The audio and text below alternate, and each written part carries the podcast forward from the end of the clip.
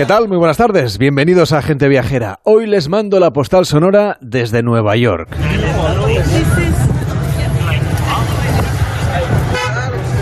Estamos frente al Rockefeller Center, entre la quinta y la sexta avenidas, en Manhattan.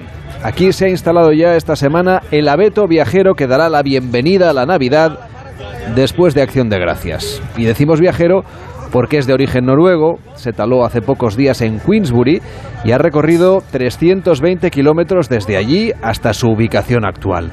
Dos enormes grúas lo acaban de colocar y en los próximos días empezará a engalanarse.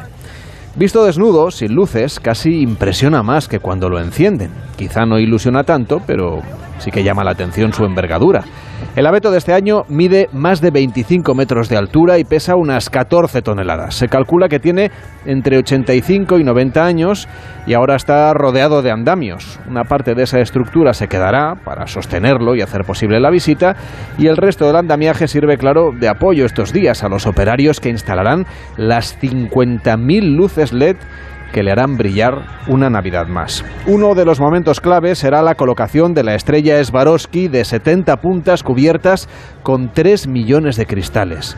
Poco después, el 30 de noviembre, quienes estén en Nueva York podrán ver el encendido oficial del abeto. Si a usted le coge un poco a desmano, no se preocupe, allí estarán las cámaras de la NBC para contarlo y transmitirlo también en las redes sociales. A fin de cuentas, sus estudios, los de la NBC, están dentro del Rockefeller Center, así que poco tendrán que caminar los reporteros para dar la noticia oficial de la llegada de la Navidad a la Gran Manzana y al mundo.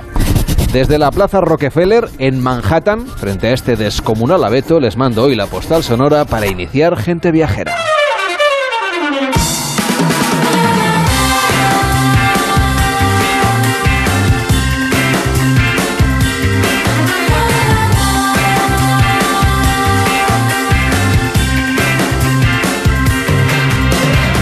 Viajera, el programa de viajes de Onda Cero con Carlas Lamelo. A las 12 y 10, a las 11 y 10 en Canarias. Hola Víctor Herranz, ¿cómo estás? Muy buenas tardes, Carles, muy bien. ¿Tú ya tienes tu abeto preparado en casa o todavía no? Todavía no, pero bueno, lo tengo, lo tengo en marcha. Falta un poquito. Sí. Falta un poquito. ¿Dónde te vas a ir de viaje en Navidad? ¿Sabes ya? ¿Tienes claro? Mm, bueno, aparte de, de ir a Madrid a ver a mi tierra, mm, creo que en República Checa. Ah, pues mira, si, si vas en avión, ya nos lo contaste, tiene un mercadillo Venga. navideño estupendo. No ¿Ah, sé sí? si lo conoces. No, la verdad es que no he estado nunca Pues, en Praga. Pues estupendo, disfruta. No has estado nunca en no he Praga. estado nunca en Praga. Vaya. Pues entonces tienes muchas cosas que ver. ¿eh? Y la- luego hacemos un repaso. Venga. Pero además en época de Navidad pues tienen ese vino caliente, esos mazapanes, em, muchos regalitos así navideños que te puedes traer. Venga. Si vas en avión y si vuelas con Iberia, pues vamos a contaros a la gente viajera que están habiendo cambios en cuanto a su, a su programa de fidelización. Por ejemplo, la manera de acumular avios, que es la moneda de este programa, está cambiando, Víctor.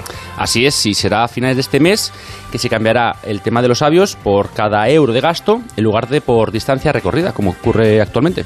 Pues entonces obtendrán los viajeros que utilicen Iberia entre 5 y 8 avios. Está cambiando, por lo tanto, este sistema en función de la tarjeta que usted tenga de Iberia Plus. Como es eh, la principal aerolínea de nuestro país, pues queremos hablar de la cuestión aquí en Gente Viajera con Gabriel Perdiguero, que es director de clientes y transformación y sistemas de Iberia. ¿Cómo está? Muy buenas tardes. Hola, buenas tardes. La obtención Encantado de estar. de puntos élite para cambiar de nivel seguirá, imagino, como hasta ahora, pero se establece de esta forma que dicen ustedes que es más justa, es más transparente para recompensar a los viajeros. Hemos intentado explicarlo, pero nos gustaría que lo explicara usted. ¿Cómo va a funcionar a partir de ahora para aquellos que tengan el sistema de fidelización de puntos de Iberia? Sí, perfecto. Al final, un poco el, el objetivo es que fuera más transparente, que fuera más fácil de entender para nuestros clientes. Con lo cual, dependiendo del, del título que tenga la tarjeta Ibera Plus, si es clásica, plata, oro o platino, pues obtendrán los clásicas cinco avios por cada euro que el cliente gasten con, con Iberia. En este caso también tengo que decir que no solo será en el billete, sino en cualquier otra cosa que compre con Iberia, en ancillaries, en cosas adicionales que pueda comprar, también se verán recompensadas con esta, con esta bonificación en avios. Con lo cual, lo que decía, cinco avios por euro para los clásicas, seis para plata, siete para oro y ocho para nuestros clientes platino. Y como socio perteneciente a IAG, ¿se adoptarán en un futuro estos cambios en las otras aerolíneas del grupo, como en British Airways? Eh, correcto. En otras aerolíneas del grupo estamos también eh, yendo hacia esa misma línea que consideramos todos que es más transparente y mejor y que ya es una tendencia en el mercado. Nosotros no somos los primeros que nos movemos en, este, en esta dirección y creemos que va a ser muy bien entendido por los clientes porque aparte habrá, eh, digamos, como bonificaciones especiales eh, si los clientes vuelan a Latinoamérica o toman un puente aéreo eh, o incluso evidentemente para residentes en, en las islas pues tendremos en cuenta no solo el precio del billete sino el precio total no es decir hay ligeras modificaciones o ajustes dependiendo de, las necesidades de nuestros clientes tengo entendido que continúan ustedes apostando porque se puedan conseguir punto sabio en este caso eh, en otras experiencias ¿no? que complementen el viaje como por ejemplo pues eh, hacer reservas de, gastronomía, de restauración, incluso alquilarse un coche o pedirse un, vehículo con conductor. ¿Cómo funciona esta parte que no va asociada directamente a la compra de billetes? Bueno, esa parte eh, funciona eh, exactamente igual, es decir, al final nuestros clientes reciben eh, avios eh, por nuestros partners, es decir, cada vez que cogen un, un, coche para moverse por, por Madrid, cada vez que pueden comprar, por ejemplo, vino en nuestro Club del Vino, que aprovecho para decirles a los clientes que tendremos muy buenas eh, ofertas para estas Navidades, o cada vez que compran en nuestro store, seguirán recibiendo avios eh, por cada una de estas eh, cada una de esas compras y eso no sufre en general ningún ningún cambio. Eh, ahora también está en el sector de la aviación el debate sobre el uso de las mascarillas obligatorias en España que la verdad es que es ya una excepción muy excepcional. No sé si ustedes también eh, se suman a la petición que hay desde el sector para que se quite de, las, de los aviones eh, la obligatoriedad de utilizar esta mascarilla. Pues, eh, hombre, la verdad es que eh, nosotros lo que hacemos es básicamente seguir la regulación, la regulación española que a día de hoy eh, pues obliga a llevar estas mascarillas. Y al final como en todo y además las aerolíneas o la industria de aerolíneas es un sector muy regulado que apuesta mucho por la seguridad siempre hacemos eh, caso como no puede ser de otra forma de lo que dice la regulación. Eh, en otros países se, está liberando pues esperemos que cuando el gobierno en este caso decida que es el momento y los expertos decidan que es el momento de hacerlo evidentemente estaremos encantados de aplicar la medida inmediatamente. ¿Creen que está surgiendo problemas o preocupaciones en el sector por este mantenimiento de las mascarillas en las líneas españolas? Eh, yo creo que al final, como es algo que, eh, que es ajeno a nosotros, es decir, nosotros solo hacemos nada más que seguir una regulación, eh, no es que exista una mayor preocupación, sí que existe una esperanza de que se pueda eh, quitar dentro de poco. Es decir, yo, yo no llamaría preocupación, sí esperanza para alinearnos con otros, con otros eh, eh, mercados, ¿no? Pero al final yo creo que es algo, es una decisión que al final tiene que ser una decisión técnica. Eh, nosotros no somos expertos en sanidad. Eh, sí que es cierto que evidentemente no se puede comparar un viaje con una mascarilla con un viaje sin una mascarilla. Yo creo que eso lo entiende todo el mundo.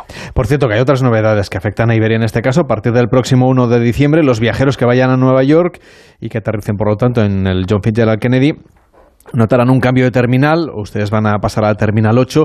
¿Qué principales novedades o qué ventajas tendrá para los viajeros esta nueva ubicación dentro del aeropuerto neoyorquino? Eh, yo al final destacaría dos, dos ventajas del movimiento a la terminal 8. O sea, yo lo que diría principalmente que es una terminal nueva, completamente nueva, con unos espacios recién diseñados, donde nuestros clientes van a poder tener eh, pues una experiencia pues más cómoda, ¿no? Es decir, al final la nueva sala VIP también es una sala VIP completamente renovada, con un producto completamente renovado, con lo cual la experiencia eh, va a ser bastante mejor. Y como segundo punto, yo añadiría que vamos a estar conjuntamente en el, la misma terminal nuestros socios, como son British Airways y American Airlines, con lo cual esa posibilidad a nuestros clientes de conectar de una forma más fácil más allá de Nueva York eh, creo que es una gran ventaja que ofrecemos a nuestros clientes como IAG y como JB dentro de nuestro acuerdo en Atlántico Norte. Y vienen también novedades en torno a las tarifas, ¿no? Porque han informado del lanzamiento de una nueva familia denominada TimeFlex Plus para los vuelos en código compartido con Vueling. ¿Qué ventajas tendrá esta nueva tarifa para los viajeros? Pues esa es una tarifa eh, que lanza que lanza Vueling en conjunto con, con Vueling y al final esa es una tarifa donde Vueling, eh, que es una compañía predominantemente low cost, hace un esfuerzo por tener unas tarifas que se asemejen más a las que nuestros clientes están acostumbrados, ¿no? Al final van a poder tener eh, una serie de experiencias parecidas a las de Iberia, con una eh, priority boarding, con un acceso por el fast track, es decir, que acercamos esa experiencia de Iberia, de nuestros clientes Iberia, a, eh, a los clientes que vuelen con, con Vueling, que al final también da un acceso a una red mucho mayor en Europa y más posibilidades de viajar a muchos más sitios. Señor Perdiguero, como director de clientes y transformación y sistemas de Iberia, ¿qué tendencias o, o qué elementos tecnológicos cree usted que se van a incorporar en breve, no solamente en su aerolínea, sino en general? ¿Cómo va a ir cambiando la experiencia de los viajeros por el entorno digital en los próximos tiempos? Bueno, pues yo al final yo creo que podemos hablar de tres,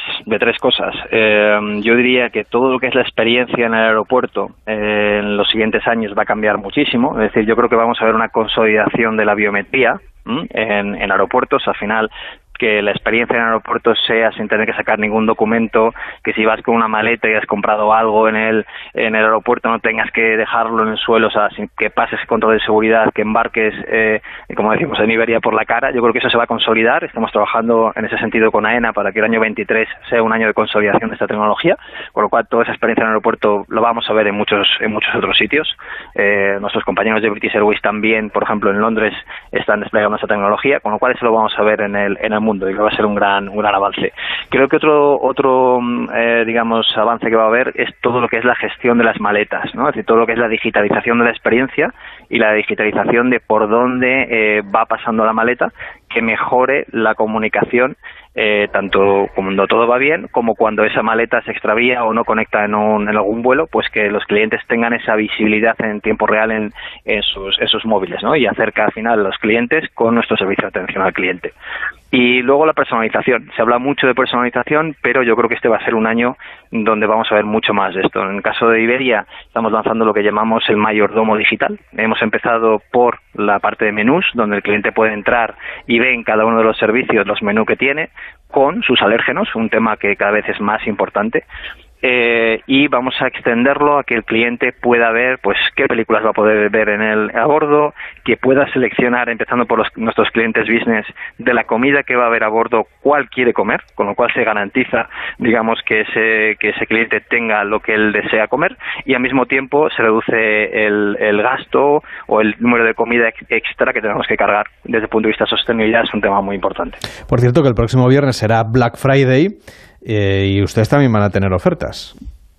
Eh, por supuesto. La verdad es que Black Friday eh, se está convirtiendo en, en, un momento del año eh, casi casi tan importante eh, como Navidades o Vuelta de Enero, ¿no? Es decir, no llega todavía, pero cada año le recorta bastante distancia y vamos a poner, pues, eh, bueno, diciendo comúnmente no, toda la carne en el asador para estas ofertas que sean atractivas para nuestros para nuestros clientes. No y yo les, les indico que vayan vayan a, iberia.com porque van a encontrar grandes sorpresas. No me parece nada mejor que comprar que un buen viaje para el Black Friday.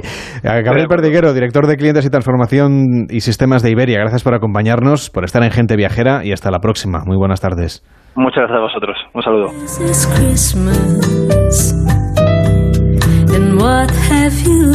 Gente Viajera, el programa de viajes de Onda Cero con Carlas Lamelo. Pues ya ven que estamos de lo más navideño, porque es que falta ya casi un mes justo para la Navidad. Pronto estaremos de nuevo de vacaciones, aprovecharemos para viajar, para descubrir nuevos países. Ya nos ha dicho Víctor a dónde quiere irse estas Navidades.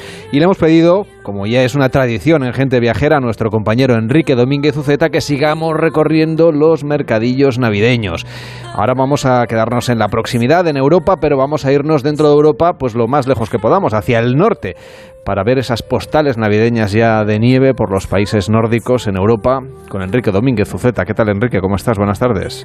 Hola, muy buenas tardes, Carlas. Pues sí, sí, llega. Se nos viene encima la Navidad y a todos eh, también nos viene a la imaginación pues un mundo de bosques de abetos cubiertos por la nieve y cielos muy oscuros, poca luz, renos, cabañas, imágenes que realmente no son de aquí y tampoco son de Palestina, donde nació el niño Jesús. Son paisajes de los países nórdicos que nos han exportado su propia imagen de la Navidad y que ahora ya hemos hecho nuestra. Por eso yo creo que uno de los viajes más bonitos que se pueden hacer en estos días que quedan del año es a los países de los que procede esa Navidad de cuento de hadas y descubrir que esos paisajes son reales y vivir unos días dentro del escenario de la Navidad nórdica. Pues vamos a Finlandia, Suecia, Noruega, los países escandinavos que hacen de este mes de diciembre que está a punto de llegar, pues un mes de lo más festivo.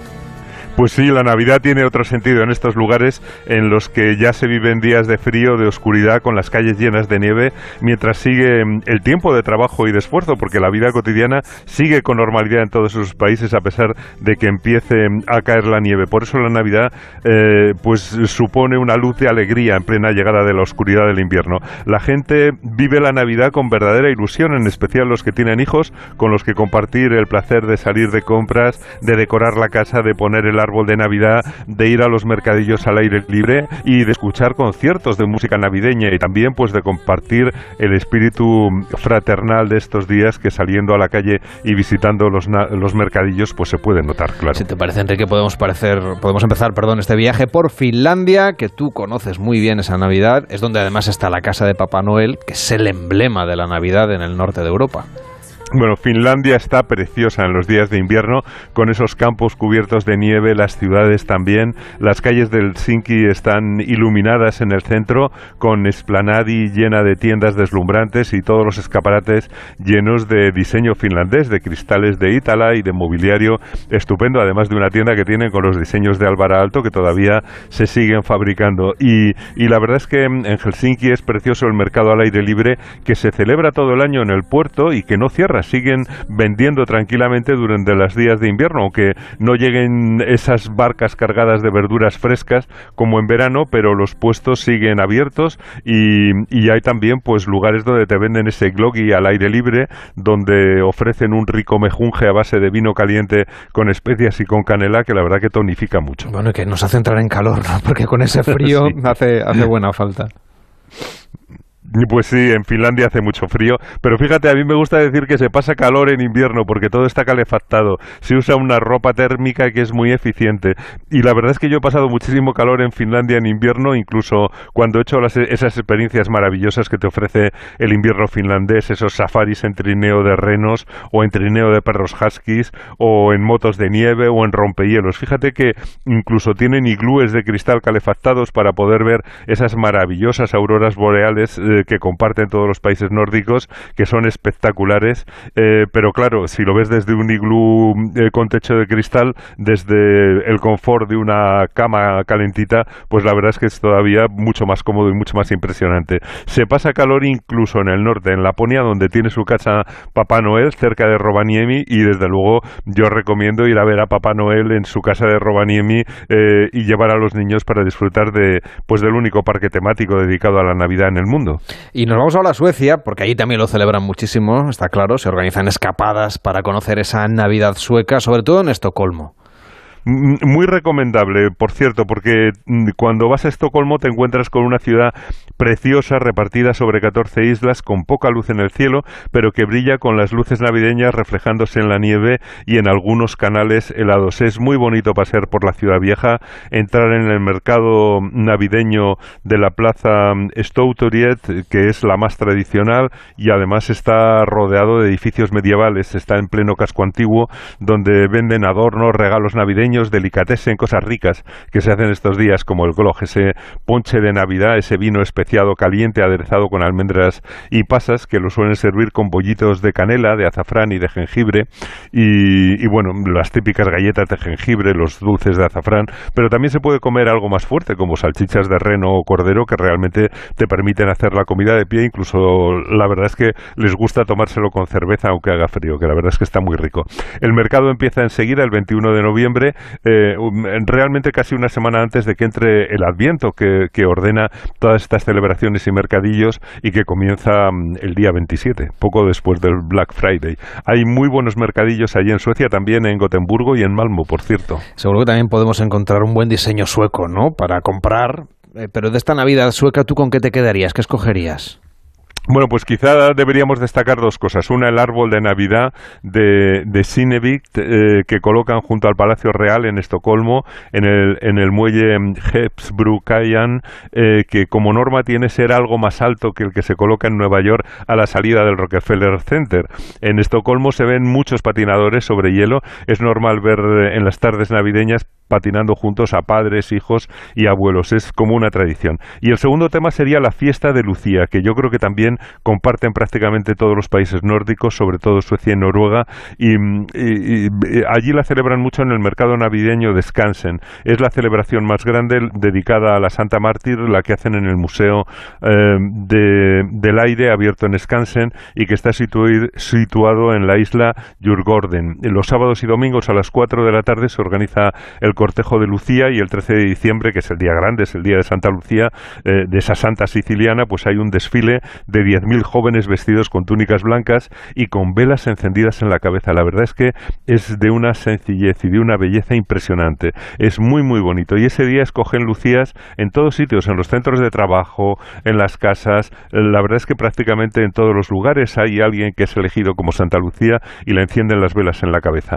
Y, y bueno, se ha ido modernizando también y ese día ahora puede salir vestido de Lucía todo el que quiera, hombres, mujeres y niños. Y quiero destacar también eh, los conciertos que hay por todas partes en las iglesias, sobre todo programan el Mesías de Händel, a Bach o a Mozart. La verdad es que adoran la música, aman la música y son navidades que están llenas de música incluso en la calle. Todo, como ves, muy positivo. Y de todos los países escandinavos, Enrique, nos queda todavía Noruega, que es el que llega más al norte y que además comparte esa imagen de Navidad nevada que tenemos tantas ganas de ver. Pues sí, estaba pensando que, en esos países se podía llamar la nievidad porque es como la gran fiesta de la nieve. Y Noruega pues es preciosa en diciembre, sobre todo en la costa, en las ciudades de los fiordos. Ya sabes que les encanta la decoración de los edificios con guirnaldas, con ramos, con coronas, con luces. Es como si las ciudades, lo más, la imagen más bonita del año la tienen que dar precisamente en esos días de oscuridad gracias a las luces. Y también en el interior de las casas pues es lo mismo. Y el día 13 de diciembre celebran mucho muchísimo, como veníamos diciendo, la fiesta de Santa Lucía con esas chicas llevando en la cabeza la corona de velas. Y allí esperan también a los viajeros los mercadillos. En Oslo el principal mercadillo lo ponen en la plaza del ayuntamiento, eh, al lado de los edificios nuevos llenos de restaurantes y de café, donde suele haber música y conciertos de apoyo al ejército de salvación. Es una vieja tradición. También hay mercado de diseñadores que venden ropa, joyería, cerámica y así pues esperan la llegada de ese día grande que es el día 24, cuando a las 5 de la tarde son las campanas de las iglesias y la fiesta es muy familiar, primero en el templo, luego en casa, a esperar los regalos de Julen Isaac, que es el Papá Noel noruego al que siempre le dejan algo de comida. Y oye, Oslo está bien, pero la Navidad debe ser preciosa, ¿no? En la ciudad de Bergen, por ejemplo, que está pues en plena tierra de fiordos y donde el mar en realidad no se hiela gracias a las corrientes del Golfo. Sí, es verdad, gracias a la corriente del Golfo, eh, esas aguas se mantienen desheladas en la costa de Noruega y Bergen es la ciudad con más encanto del país. Y fíjate, yo casi me atrevería a decir que con más encanto de todos los países nórdicos, porque la propia ciudad es como un Belén de los que ponemos nosotros en, nuestras casas. Eh, toda la ciudad está como en un gran anfiteatro alrededor del precioso puerto y hay que es donde está la mayor animación en torno a la plaza y al puerto. Celebran muchísimo la Navidad. Bergen es famosa por su ciudad de gingerbread, de del pan de jengibre, eh, porque en la plaza, eh, en esa plaza principal, que es la de Torgalmenigen, eh, pues las guarderías, los colegios y las escuelas privadas mandan casitas hechas a escala, pero con pan de jengibre. Y así construyen pues una versión en miniatura de Bergen hecha con pan de jengibre que visita todo el mundo. Es precioso. Esa plaza larga y ancha es el corazón de la fiesta, tiene iluminación navideña y tiene un gran árbol de Navidad. Y como la ciudad de Bergen está dominada por el monte Fluyen, por eso te decía que es como un gran anfiteatro, eh, pues eh, en ese monte se encienden las luces de Adviento cada domingo y como tienen también pasión por los trineos, pues una actividad preciosa es que te puedes subir en el funicular que parte del centro de la ciudad para subir a la montaña, desde arriba se ve todo el puerto y toda la ciudad en la parte de abajo también y puedes bajar con tu trineo deslizándote por esos caminos que atraviesan el bosque mm, iluminado. Y bueno como tiene, puedes sacarte un abono y hacerlo tantas veces como quieras. Y por cierto, Bergen tiene una tienda de productos navideños que está abierta todo el año. Es también algo bastante raro. Venden Papá Noeles o Santa Clauses, velas, espumillones, todo tipo de decoraciones navideñas y tarjetas de, de felicitación. La tienda se llama eh, y está en, en, en el barrio que es patrimonio de la humanidad. Y ahora está toda ella dedicada a temas de Navidad y el resto del año pues dedica la tercera planta a ello. La verdad es que es muy bonito y realmente la imagen de la Navidad en Bergen es verdaderamente impresionante. Estampas navideñas. Mañana recorreremos eh, Alemania, que también es otro país lleno de mercadillos navideños y lo haremos con Enrique Domínguez Uceta. Cuídate mucho y hasta mañana. Hasta mañana, Carlas. Hacemos una pausa en Gente Viajera y nos vamos a ir a la Gran Vía de Madrid y a Broadway para conocer el musical más longevo que está ahora mismo en cartel, El Rey León. En Onda Cero, Gente Viajera, Carlas Lamelo. Los días Black Friday son así. especiales. Con Costa son así. Reserva tu crucero Costa con los increíbles precios Black Friday desde 299 euros por persona hasta el 2 de diciembre. Cuota de servicio no incluida. Info en costacruceros.es junto a agencia de viajes. Costa. Entonces con el móvil puedo ver si mis hijos han llegado a casa o si han puesto la alarma al irse. Claro, puedes verlo todo cuando quieras. Con la app ves si está conectada la alarma y con las cámaras puedes ver si están ellos o no. ¿Mm? Además, con los sensores de puertas y ventanas sabes si está toda la casa cerrada. Es así de fácil. Y para cualquier otra cosa puedes avisarnos que nosotros siempre estamos al otro lado. Protege tu hogar frente a robos y ocupaciones con la alarma de Securitas Direct. Llama ahora al 900-272-272. La salud es indispensable en nuestras vidas. Una buena salud bucal se refleja en la salud general. Por eso el primer paso es la prevención con Vitis, porque tu boca es única. Protege y cuídala con la gama de cepillos, pastas y colutorios con CPC de Vitis, que se adapte mejor a tus necesidades. De venta en farmacias y para farmacias. Vitis, más que una boca, es salud. La marea solidaria de Ponle Freno vuelve a las calles de Madrid. El próximo 20 de noviembre tienes algo realmente importante por lo que correr, porque en la carrera Ponle Freno, la carrera de A3 Media por la seguridad vial de la mano de Fundación AXA y con el patrocinio de CGA Red de Talleres, la recaudación íntegra se destina a ayudar a víctimas de accidentes de tráfico. Y si no puedes venir a Madrid, apúntate a la carrera virtual. Inscríbete ya en ponlefreno.com. Ponle Freno y Fundación AXA, juntos por la seguridad vial.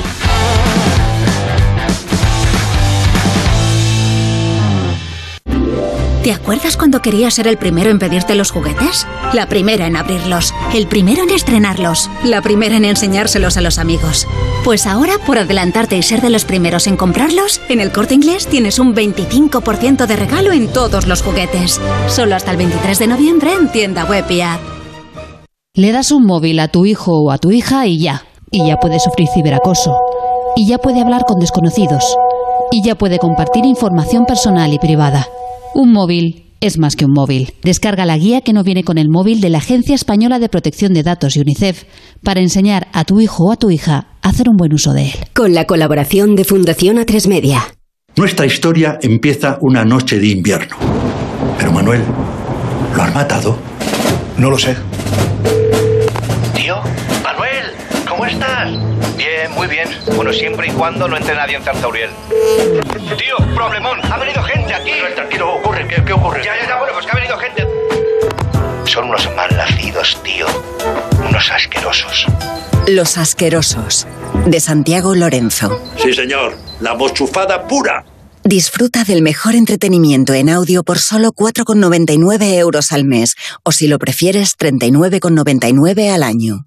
Sonora. Gente que escucha. ¿Por qué no disfrutar este otoño de una escapada junto al mar? Hoteles Servigroup pone a tu disposición durante todo el año los mejores hoteles en Benidorm para regalarte unos días de sol, playas, relax, excelente gastronomía y el ambiente más divertido frente al Mediterráneo. No lo pienses más y consigue fantásticos precios y la máxima flexibilidad en servigroup.es. Queridos amigos empresarios como yo, si estáis buscando un detalle navideño para vuestros empleados, socios y aficionados, no os comáis el tarro, comeos el jamón.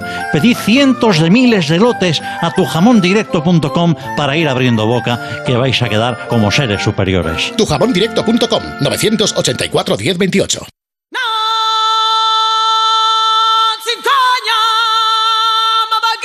Baba.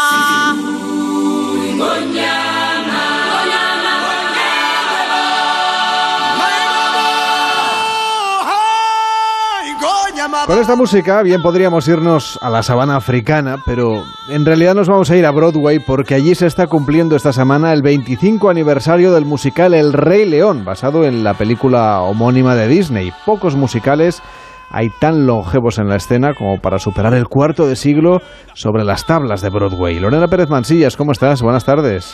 Buenas tardes, Lamelo. Pues tan solo dos musicales. El Fantasma de la Ópera, que lleva ya la friolera de 34 años en el Majestic desde 1988, y Chicago, que aunque tuvo una primera época de dos años, entre 1975 y 1977, luego volvió a Broadway en 1996 y allí sigue 26 años después.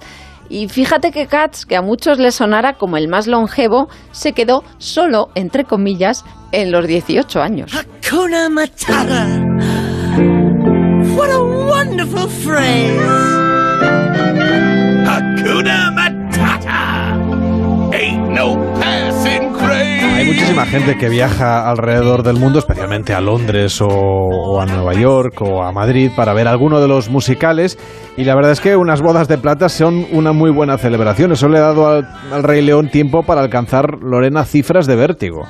A día de hoy en Nueva York el público llena cada día 1.300 butacas del Minskoff Theater de Broadway y, eso que las entradas pues no bajan de los 100 dólares entre semana y los 200 el fin de semana. En términos globales, más de 110 millones de personas han visto El Rey León en 100 ciudades distintas de 25 países, un musical traducido a nueve idiomas, entre ellos el chino y el coreano, por ejemplo, y como dice su productora, es un musical de todos los continentes, salvo la Antártida, aunque dale tiempo la melo porque ya sabes que Disney es capaz de absolutamente todo. Sí, no sería muy sostenible, pero bueno, 25 años después, El Rey León sigue atrayendo a una media de 115.000 personas por semana en sus representaciones en los tres continentes en los que se puede ver en este momento, que está en escena.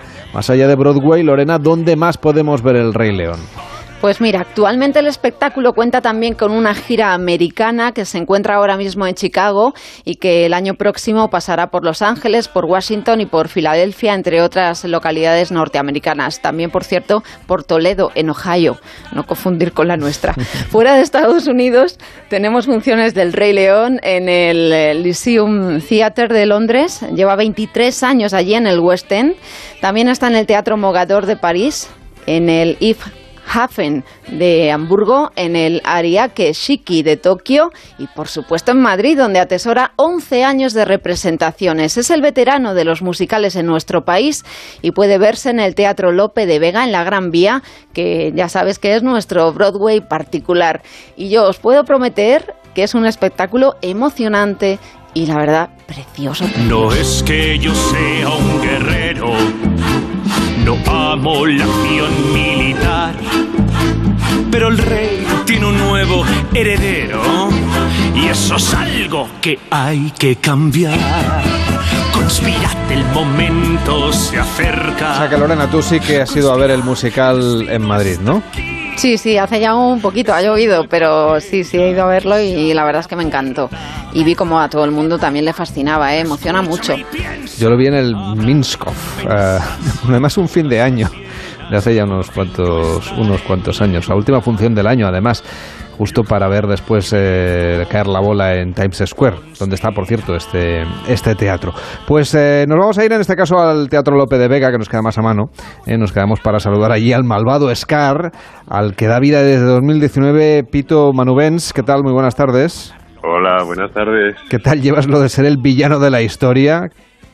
Pues bien, bien, la verdad es que eh, Scar para mí es un regalo, o sea, además eh, yo soy de la opinión de que siempre es más divertido hacer a los malos, hacer a los villanos, y en este caso Scar es un personaje que, que tiene mucha presencia y no solo eso, sino que su primer objetivo lo consigue. Es de los pocos villanos que consiguen su objetivo. Lo que pasa es que luego al final, pues mm, siempre hay un final feliz, por suerte. en este caso, aunque mm, no para, no para tu personaje.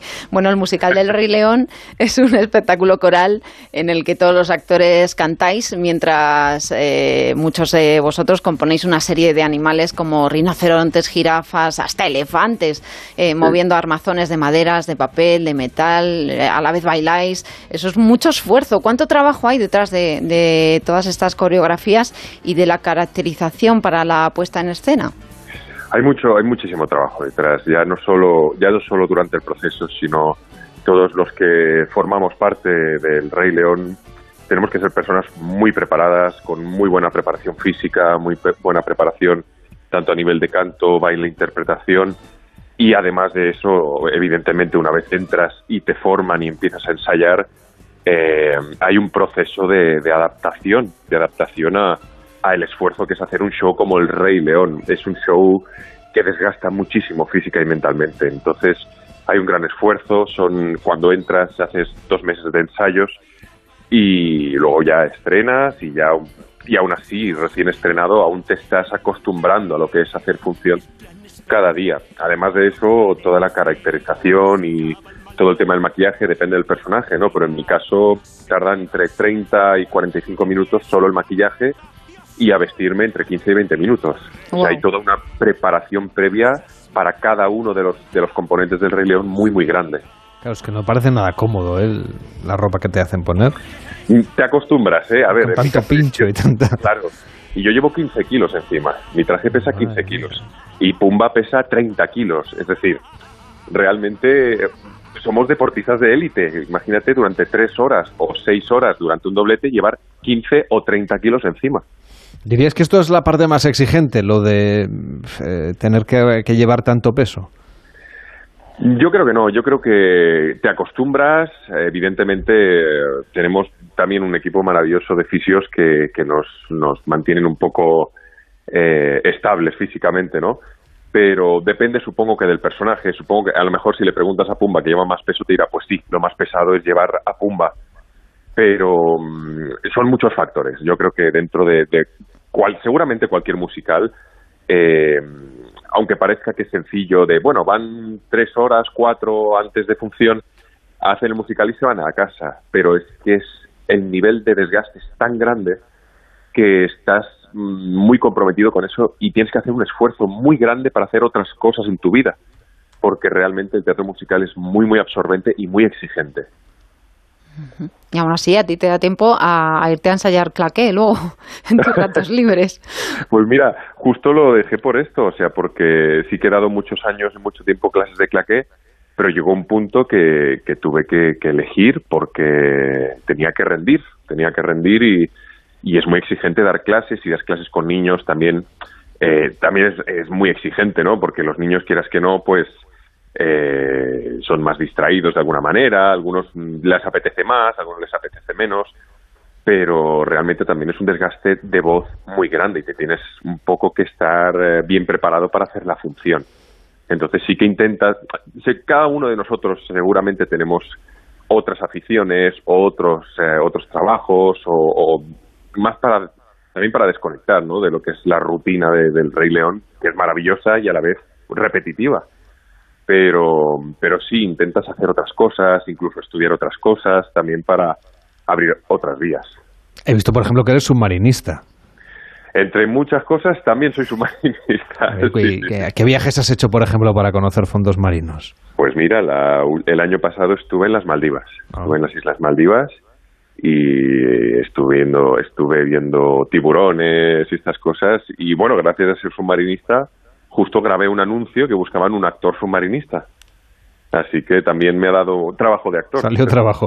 Oye, lleváis 11 años en la Gran Vía madrileña. Hablábamos del 25 aniversario que se ha cumplido esta semana del estreno en Broadway.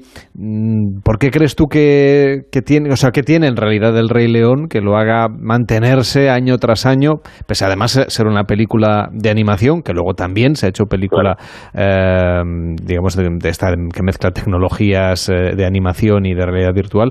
Un poco, ¿cuál es el éxito de la historia? del Rey León? Claro, yo creo que principalmente el título ya, ya es algo que va a vender, ya sabes que es algo que va a vender, pero luego es verdad que tiene que haber algo más. A nosotros nos pasó que cuando volvimos de pandemia, después de bueno, todo lo que vivimos todo el mundo, eh, nos dijeron uno por uno, uno por cada función, de ver la función desde fuera. Y cuando la vi, realmente entendí por qué lleva tanto tiempo y por qué es tan grande el éxito. O sea, está tan bien hecho que si hay algún elemento que no funcionase, está soportado por tantas otras cosas que están tan bien hechas. O sea, es que eh, es todo. Visualmente está muy bien pensado. A nivel de sonido, la música es espectacular. Eh, todo lo que es el vestuario, maquillaje, los artistas, es que está todo tan bien hecho y además mm, es un, es un musical familiar. No, no, es que sea ni un infantil ni que sea para adultos, es que es lo van a disfrutar tanto niños como adultos. Entonces, eh, yo creo que tiene todos los componentes para que vaya bien. Además, yo creo que en los musicales siempre que aparecen niños es un plus. Siempre que la historia tenga niños que aparezcan en escena es muy atractivo también.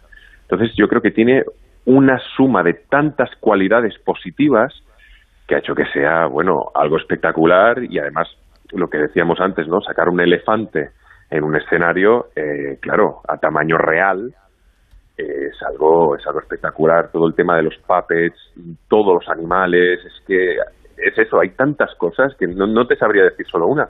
Si te falla un actor porque ese día por ejemplo está fónico da igual hay tantas cosas que te puedes coger que dices sí bueno este actor a lo mejor hoy no estaba del todo bien pero el resto es que es espectacular entonces yo no creo que sea casual ya que no solo ha pasado este éxito en Broadway está pasando aquí en Madrid como nunca había pasado está pasando en todo el mundo Así que yo creo que es una fórmula que han acertado y, y que bueno, que espero que, que, se pueda repetir en otras, en otras producciones. Y que siga ahí en el escenario. Pito Manuens, pues muchísimas gracias y enhorabuena por este aniversario, al menos el de Broadway, la parte que os toca. Cuando hagáis el vuestro así más redondo, pues ya volveremos a hablar. Que vaya bien. Claro. Buenas Gracias tardes. a vosotros, buenas tardes. Lorena, pues gracias por llevarnos al teatro, que siempre es una propuesta y el tema de los musicales, un motivador de viajes muy potente a las grandes capitales europeas, por supuesto a Madrid, a París, a Londres y si no, pues a, a Broadway. Que vaya bien, buenas tardes. Buenas tardes, gracias a ti. Yo te quería haber llevado como Rafiki cuando levanta a Simba, ¿Ah, sí? cachorro, así, en todo lo alto. Igual te sale asiática, pero Mm, bueno. tú misma. Ya otro día. Cuídate, hasta luego. Adiós. En Onda Cero, gente viajera. Carlas Lamelo. Pitidos Sonofim. Pitidos Sonofim. Pitidos Sonofim. Sonofim contiene ginkgo biloba que contribuye a una buena audición y melatonina para conciliar el sueño. Pitidos Sonofim de Pharma OTC. ¿Estás preocupado por tu colesterol? Toma citesterol. Una cápsula al día de citesterol con berberis ayuda a mantener los niveles normales de colesterol. Recuerda, citesterol de Pharma OTC. 25 de noviembre, Día Internacional de la Eliminación de la Violencia contra la Mujer. Debemos tomar conciencia y conseguir que la lucha contra la violencia de género sea una prioridad. Con este motivo, el jueves 24 el programa Julia en la Onda se realizará en directo desde el Salón de Plenos de la Diputación de Huelva, una institución que a lo largo de este año celebra su bicentenario. El jueves 24 de noviembre a partir de las 3 de la tarde, Julia en la Onda desde Huelva, con Julia Otero. Si quieres asistir como público para ver el programa, recoge tu invitación en Onda Cero Huelva, calle Arquitecto Pérez Carasa, número 12, cuarta planta. Te mereces esta radio. Onda Cero, tu radio. Estudiad bien las redes sociales porque si lo hacéis bien es un lugar maravilloso. Distingue entre opiniones e información. ¿Qué es lo que piensas tú? Es importantísimo contrastar. Saberlo todo sobre redes sociales y medios es posible. Todo esto es AmiBox. Es una herramienta imprescindible para sacar vuestras propias conclusiones. Cuanto más avanzamos, menos secretos tiene Internet para ti. ¿What? Y para los más pequeños, AmiBox Kids. Descúbrelo en A3 Player. Entonces con el móvil puedo ver si mis hijos han llegado a casa o si han puesto la alarma al irse. Claro, puedes verlo todo cuando quieras. Con la app ves si está conectada la alarma y con las cámaras puedes ver si están ellos o no. ¿Mm? Además, con los sensores de puertas y ventanas sabes si está toda la casa cerrada. Es así de fácil. Y para cualquier otra cosa puedes avisarnos que nosotros siempre estamos al otro lado. Protege tu hogar frente a robos y ocupaciones con la alarma de Securitas Direct.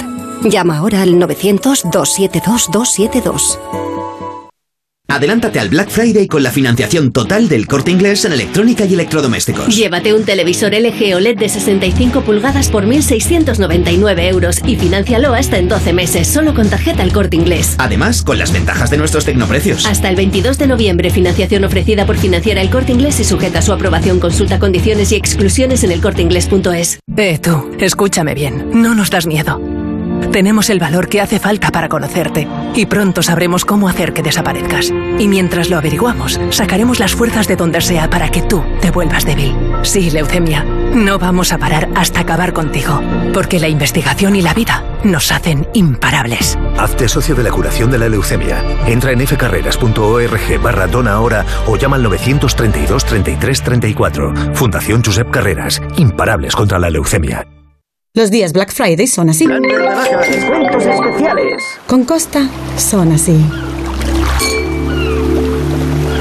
Reserva tu crucero Costa con los increíbles precios Black Friday desde 299 euros por persona hasta el 2 de diciembre. Cuota de servicio no incluida. Info en costacruceros.es junto a agencia de viajes. Costa. Ven al lugar donde las playas no tienen fin, donde la naturaleza no termina nunca. El lugar de interminables momentos en familia, de deportes nuevos cada día, de cafés tranquilos y largas sobremesas. En Vera, todas las posibilidades son infinitas. Infinitamente Vera, infinitamente tú. Que te observo. En Onda Cero, gente viajera. Carlas Lamelo. Hace días que me fijo. Nos vamos ahora al Pirineo Central, al Valle de Arán, un valle atlántico que tiene el Garona como río principal y que es el hábitat y lugar de cría del oso de los Pirineos, un destino en cuyos montes de singular belleza natural evolucionan las estaciones. De hecho, han caído las últimas horas las primeras nieves, Víctor. Así es, y un romántico y familiar destino que encierra, bueno, pues esos pueblos de típica arquitectura aranesa de pizarra y madera y un entorno natural hermosísimo rodeado de verdes montañas, sinuosos ríos alimentados por esas nieves que ya comienzan a caer, esas lluvias que descienden por sus laderas, bueno, y además un destino con lengua propia, el aranés, que es una variante del occitano, una lengua romance eh, europea que se habla desde el siglo XI, vamos, un sitio único. Una lengua y una idiosincrasia propia, un carácter hospitalario también para los viajeros. Eh, ¿Qué es esto que estamos escuchando, por cierto, Víctor? Pues mira, es un videoclip que hicieron de homenaje a, a Pau Donés eh, de más de mil personas en el Pla de Beret el pasado 26 de marzo, un sitio emblemático además como es Vaquera Beret de fama internacional y bueno, pues que demuestra ese carácter solidario de los,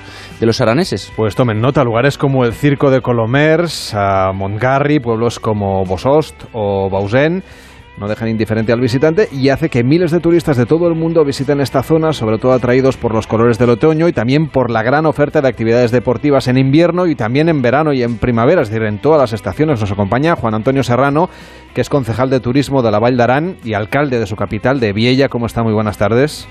Hola, buenas tardes. Además, creo que, como decíamos, ha nevado, ¿no?, las últimas horas. Sí, eh, a partir de 1200 metros hacia, hacia cotas más altas, eh, esta noche ha nevado y de momento también parece que sigue, sigue nevando, lo cual, bueno, pues estamos eh, contentos porque para nosotros la nieve en invierno es fundamental, está claro. Desde luego, y aparte de, de las estaciones de esquí para, para esquiar o hacer snowboard, ¿qué otras actividades se pueden realizar en invierno disfrutando también de la nieve? Bueno, eh, la nieve tiene muchos eh, atractivos, o sea, se puede hacer esquí de fondo, se puede hacer excursiones con raquetas, se puede hacer esquí de montaña, eh, se puede hacer senderismo de invierno. Eh, en fin, bueno, después están las otras indoor que lógicamente también se puede hacer. Tenemos un palacio de hielo donde hay una pista de patinaje, hay también eh, una piscina climatizada, y en fin, que, las actividades en el Valle de Arán no, no, se acaban nunca. Podemos viajar al Val d'Arán, como decíamos, y conocer Vaqueira y Beret, que se ha convertido a lo largo de estos años pues, en uno de los resorts de nieve más importantes de Europa. Tiene las mejores infraestructuras, algunas de las pistas más desafiantes, por cierto, para los esquiadores en los Pirineos. Y además su apertura está ya prevista pues, hacia el 26 de noviembre, es decir, que quedan cuatro días, como aquel que dice. ¿Esperan ustedes superar el récord de esquiadores del pasado invierno? Bueno, a nosotros siempre nos gusta ser eh, prudentes. Yo creo que el año pasado se dieron unas circunstancias tanto climatológicas como eh, externas, como puede ser la, al final de la pandemia, etcétera, etcétera, que lo hicieron especialmente eh, bueno, por decirlo de alguna manera, ¿no? Fue, fue el año récord de toda la historia. Esperamos una muy buena temporada porque sí que tenemos un volumen de reservas casi incluso diría superior a la del año pasado, pero bueno, pues hay que evolucionar, ver si realmente el año pasado también la nieve cayó eh, muy pronto, cayó el 20 de noviembre unas nevadas muy importantes, con lo cual, bueno, pues se pudo abrir con tranquilidad. En fin, depende de muchas, dependemos de muchas circunstancias. ¿eh? La nieve es una cosa que nos cae del cielo, con lo cual eso influye. Pero sí que tenemos, mm, somos optimistas por la cantidad de reservas que además han adelantado eh, en el tiempo, es decir, en agosto ya estaban haciendo reservas para, para el invierno y estamos en un volumen de reservas superior a la del año pasado. Pero nos gusta ser cautos también. Y un entorno natural hermosísimo que completa también una rica oferta cultural. ¿Cuáles son esos, esos lugares y, actividades eh, fuera, digamos, de, las estaciones que la gente más demanda para esta temporada de otoño-invierno? Bueno, nosotros tenemos eh, un patrimonio muy importante con las iglesias románicas.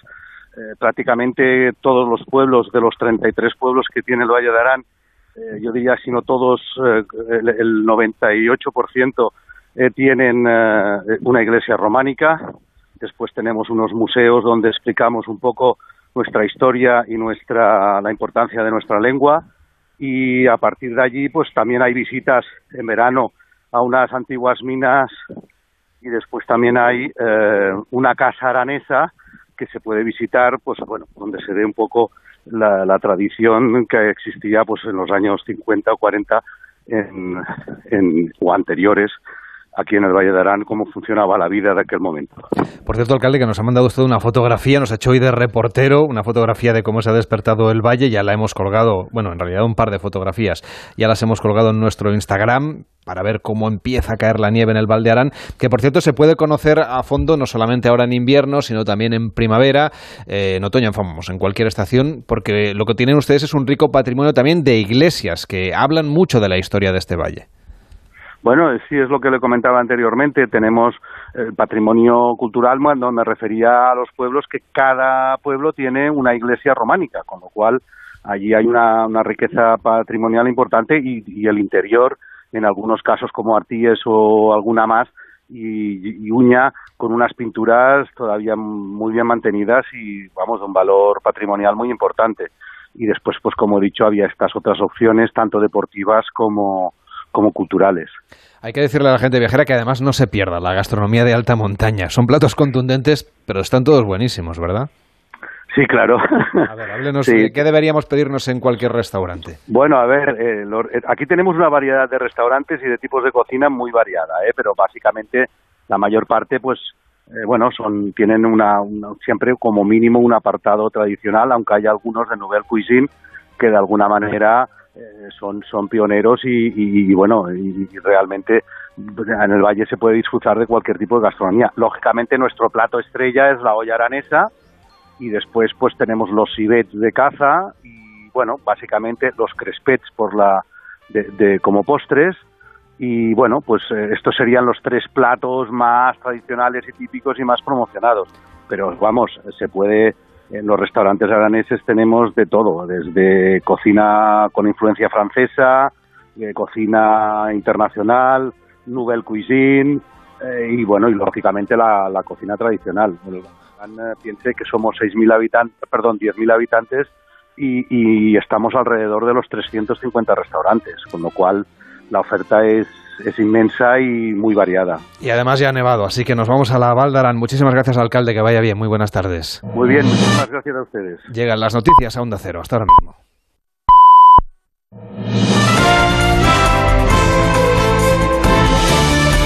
Noticias en Onda Cero.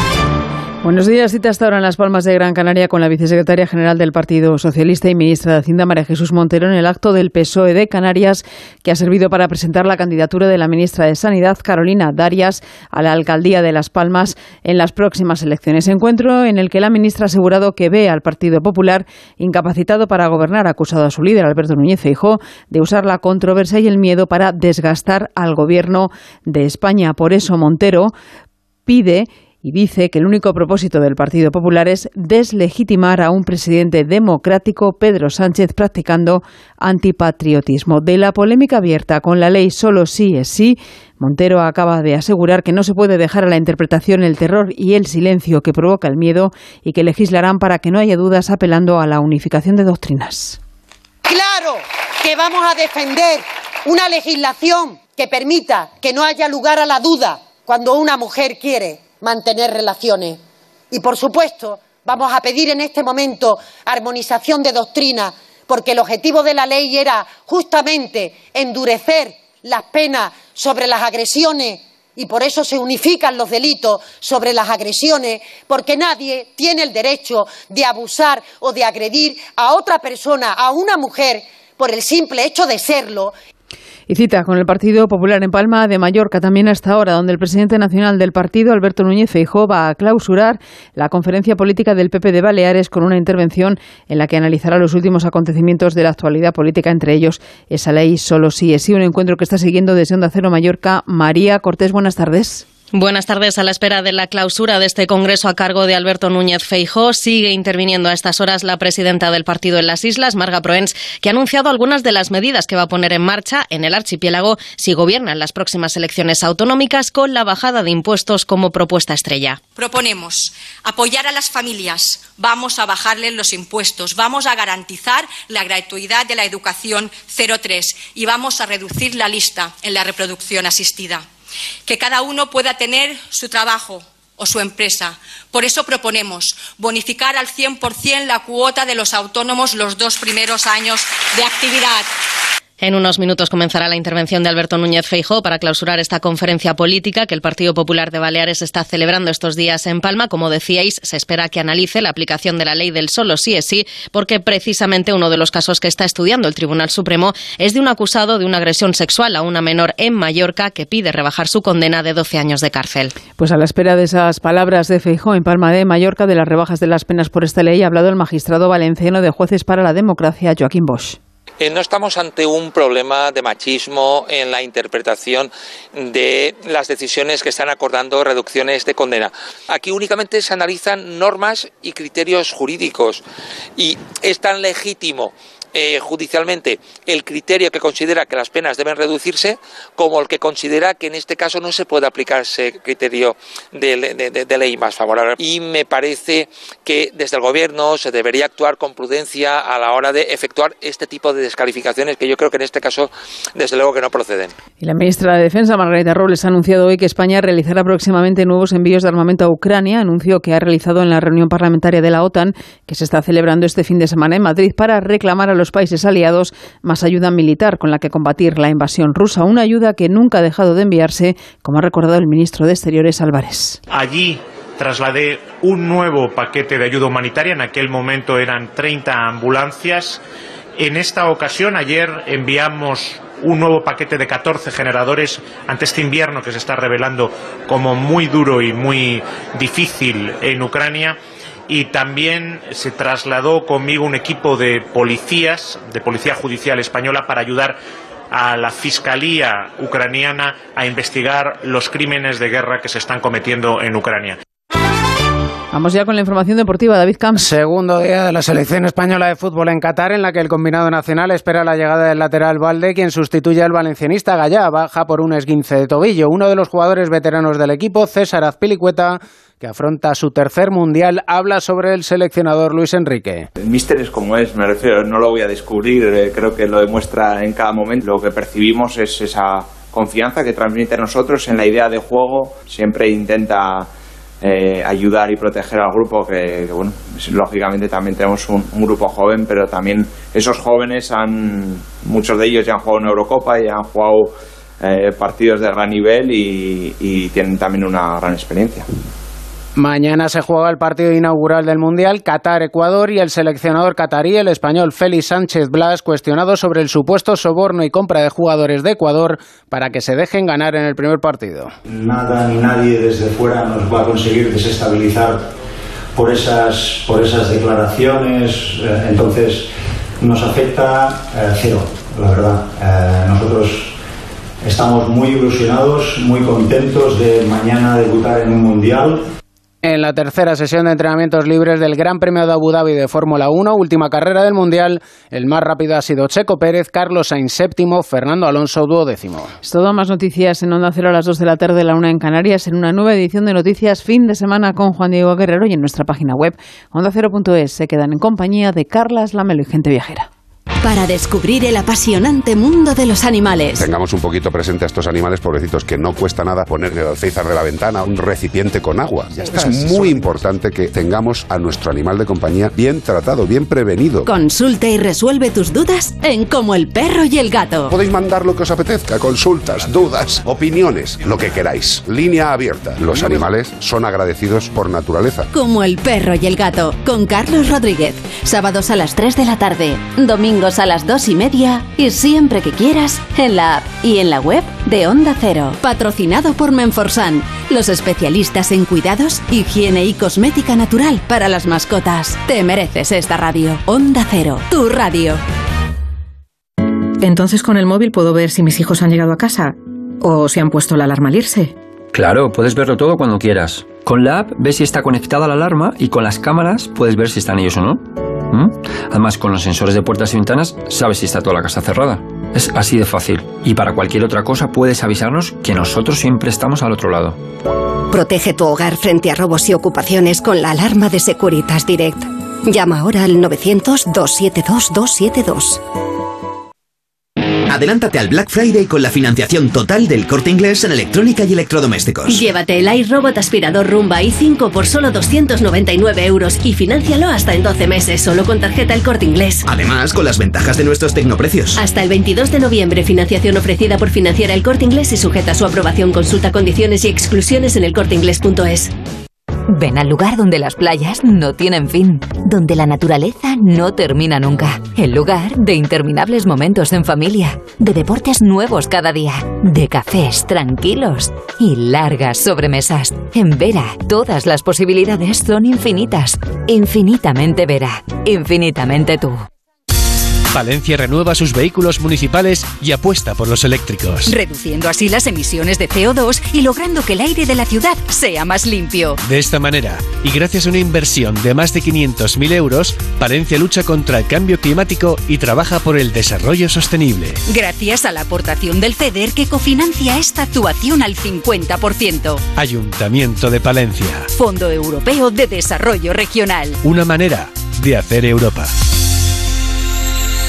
Ven a la comarca Gudar Jabalambre en Teruel y disfruta de lo lindo por la nieve, por la trufa, el jamón, por los pueblos más bonitos, sus senderos y patrimonio. Comarca Gudar Jabalambre. Aquí tocamos las estrellas. Hola, me llamo Josefa Jiménez y tengo 70 años. Tuve que salir del colegio con 12 años para cuidar de la casa y de mis seis hermanos. He trabajado mucho dentro y fuera de casa. Miles de mayores han trabajado duro para que hoy nosotros tengamos un mundo mejor. Una sociedad que cuenta con los mayores juega con ventaja. Lo sé por experiencia. Hablando en Plata, una iniciativa de Antena 3 y La Sexta. Los días Black Friday son así. descuentos especiales. Con Costa son así. Reserva tu crucero Costa con los increíbles precios Black Friday desde 299 euros por persona hasta el 2 de diciembre. Cuota de servicio no incluida. Info en costacruceros.es o en tu agencia de viajes. Costa. Estudiad bien las redes sociales porque si lo hacéis bien es un lugar maravilloso. Distingue entre opiniones e información. ¿Qué es lo que piensas tú? Es importantísimo contrastar. Saberlo todo sobre redes sociales y medios es posible. Todo esto es AmiBox. Es una herramienta imprescindible para sacar vuestras propias conclusiones. Cuanto más avanzamos, menos secretos tiene Internet para ti. ¿What? Y para los más pequeños, AmiBox Kids. Descúbrelo en A3 Player.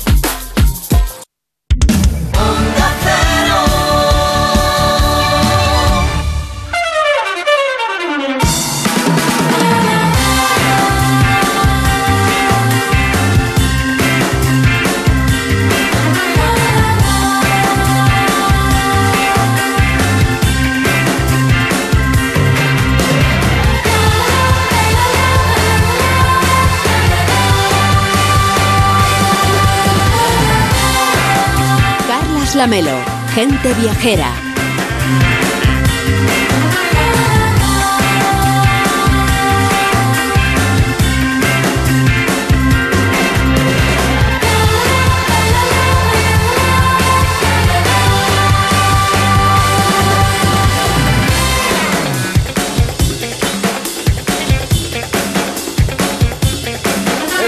Son las 12 y 10 en Canarias. Ya saben que el Mundial de este año es en Qatar y que van a poder seguirlo con el equipo de enviados especiales de Onda Cero, que ya están sobre el terreno para darles la última hora de nuestra selección y del resto de equipos. Sabemos también que Qatar es un país con escaso o nulo respeto a los derechos humanos y que la FIFA está siendo cuestionada por utilizar el deporte rey para blanquear regímenes no democráticos y satrapías árabes. Es innegable que una cita como el Mundial se aprovecha también como escaparate de los países anfitriones y hoy queremos explicarles qué pueden ver los aficionados que se van a acercar hasta Qatar. Se calcula que podría ser en torno a un millón de viajeros. Una de las narrativas que han elaborado es a través de las creaciones artísticas locales e internacionales y que quieren explicar al mundo que Qatar es un destino turístico más allá del Mundial. Así es, 10 son las instalaciones en forma de portería llamadas eh, Post of Qatar, que marcan bueno, pues algunos de esos lugares más emblemáticos para hacer fotografías y además bueno, pues el trabajo que están intentando hacer desde las administraciones pues para convertir el destino en un imán para los viajeros que buscan bueno, pues esa experiencia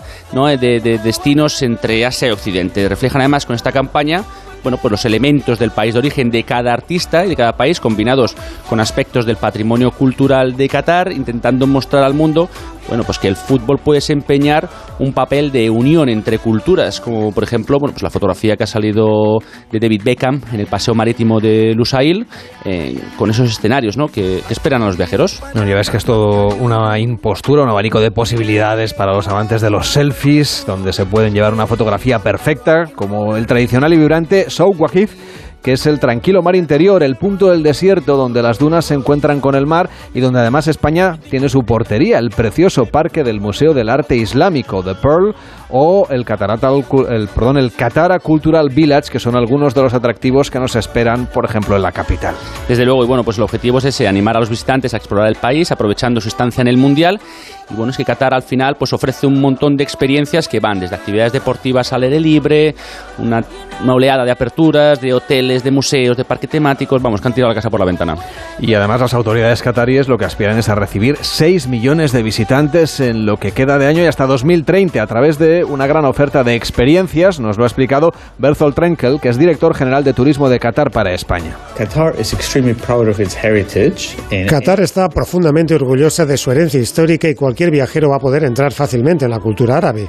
Recomendaría visitar el Museo Nacional de Qatar y también el Museo del Arte Islámico, así como el mercado tradicional. Por otro lado, tenemos muchos proyectos como la reciente apertura de Almaha Island, donde se encuentra el parque de atracciones Lusail Winter Wonderland, que cuenta con muchos restaurantes y beach clubs. Restaurants and beach clubs.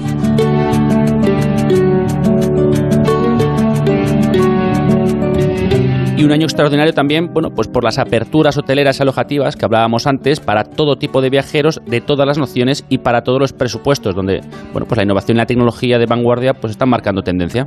Stadiums have been built los estadios se han construido manteniendo la idea de sostenibilidad. También tienen planes para el futuro de las principales construcciones, ya que tras el Mundial Qatar no va a necesitar tantas infraestructuras. Uno de los proyectos clave, hablando de sostenibilidad, es el desarrollo del casco urbano Merraid Downtown Doha, una Smart City construida de manera eficiente y sostenible, además de una zona con muchos restaurantes y cafés.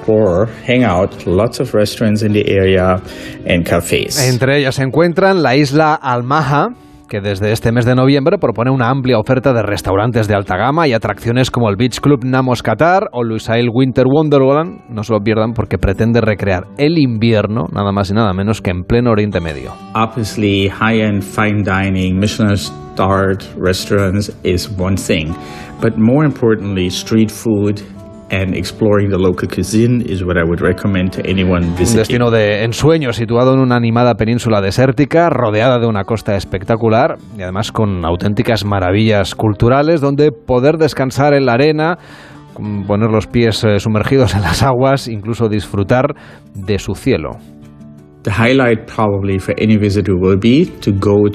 La mayoría de actividades están en el Inland Sea o en el Sadwa Nazil, en la frontera de Qatar con Arabia Saudí, uno de los pocos lugares del mundo donde el mar entra dentro del desierto y tiene unos increíbles paisajes y una gran cantidad de actividades como sandboard, rutas en camello o rutas en todo terreno.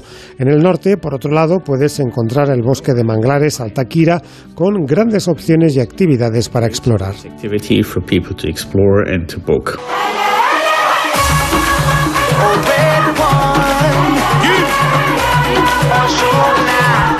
Y mientras vemos navegar esas enormes y perezosas bagalas y esperamos que llegue el momento de que arranque el primer partido entre Qatar y Ecuador, saludamos a nuestro compañero Rafa Fernández del equipo de enviados especiales de Onda Cero para el Mundial de Qatar. ¿Cómo está Rafa? Muy buenas tardes.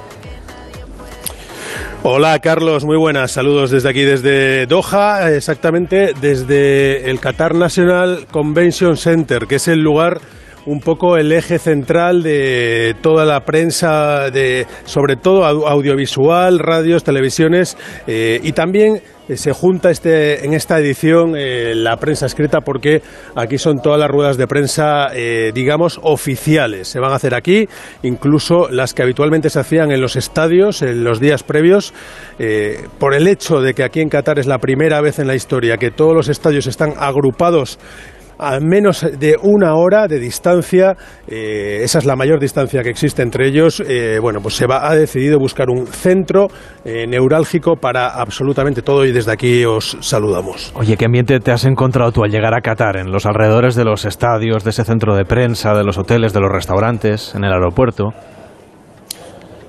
Pues se puede decir que eh, es una cordialidad extrema. Eh, el ritmo es eh, un ritmo que podemos decir casi a veces es cansino, es muy, muy todo muy, muy lento, ellos van a su ritmo, pero, pero la cordialidad es extrema, te buscan siempre una solución, quieren que intentar que bueno que la persona que viene de fuera se sienta absolutamente bien tratada, cómoda, que, tenga todo para que bueno, yo creo que su imagen eh, quieren un poco trasladar una imagen diferente a la que tenemos eh, desde la distancia ¿no? eh, de este país y se está haciendo un gran esfuerzo por lo que se está palpando para que nadie te ponga ni un, ni un problema. O sea, es que llegas a cualquier otra edición y ya habríamos visto gritos, problemas. Aquí yo no he visto ni un momento de alta tensión con ninguno de los voluntarios, múltiples voluntarios que hay por todos los sitios, ni con ninguno de los trabajadores. ¿Y has tenido tiempo de ver alguna cosa, de hacer un poquito de, viajero, de turista por ahí o, todavía no? Bueno, eh, mira, habías estado previamente, ahora sí, sí, sí, habíamos estado eh, hace unos meses, en marzo, finales de marzo, primeros de abril, eh, y habíamos, bueno, estado con el sorteo con toda la preparación de logística de, un mundial que al final eh, te conlleva bueno pues eh, tener que buscar todos los centros donde de trabajo las distancias las ubicaciones eh, encontrar tus apartamentos o hotel todo lo que supone y bueno es lo que habíamos hecho ya hace bastantes meses aquí y ahora bueno pues en este retorno te da tiempo a ver lo justo porque al final es que de momento no hemos parado han sido dos días de auténtica locura para solucionar todo el tema de comunicaciones pero sí estamos en uno de los puntos neurálgicos de los que hablabais, que es la Perla, la zona de la Perla, donde hay mucho, mucho expatriado español, eh, así se les denomina, a todos los que vienen aquí a trabajar y a vivir eh, en un lugar en el que, pues por ejemplo, eh, hay cosas que son realidad, ¿no? La gente que viene aquí nos dicen que sus sueldos se cuadriplican, nos cuentan que aquí no pagas impuestos. Bueno, eh, eh, todo tiene su lado eh, bueno y su lado menos bueno, ¿no? De marcharse de fuera. Pero es verdad, Carlos, que es un país muy artificial. Todo lo que se habla del mar, la playa, todo es artificial. Todo es construido a base de, de petrodólares, podemos decir, ¿no? Ya que te tenemos aquí, cuéntanos cómo, vais a contar vosotros desde el equipo de Radio Estadio, desde el equipo de deportes de Onda Cero, toda la pasión por el fútbol que se va a vivir. Ya quedan horas, de hecho, esta misma tarde ya tenéis previa en el Radio Estadio. Sí, señor. Eh, esta tarde vamos a estar ya, estamos absolutamente distribuidos ahora mismo. Eh, tenemos gente que estamos aquí con la rueda de prensa del partido inaugural de Ecuador-Qatar.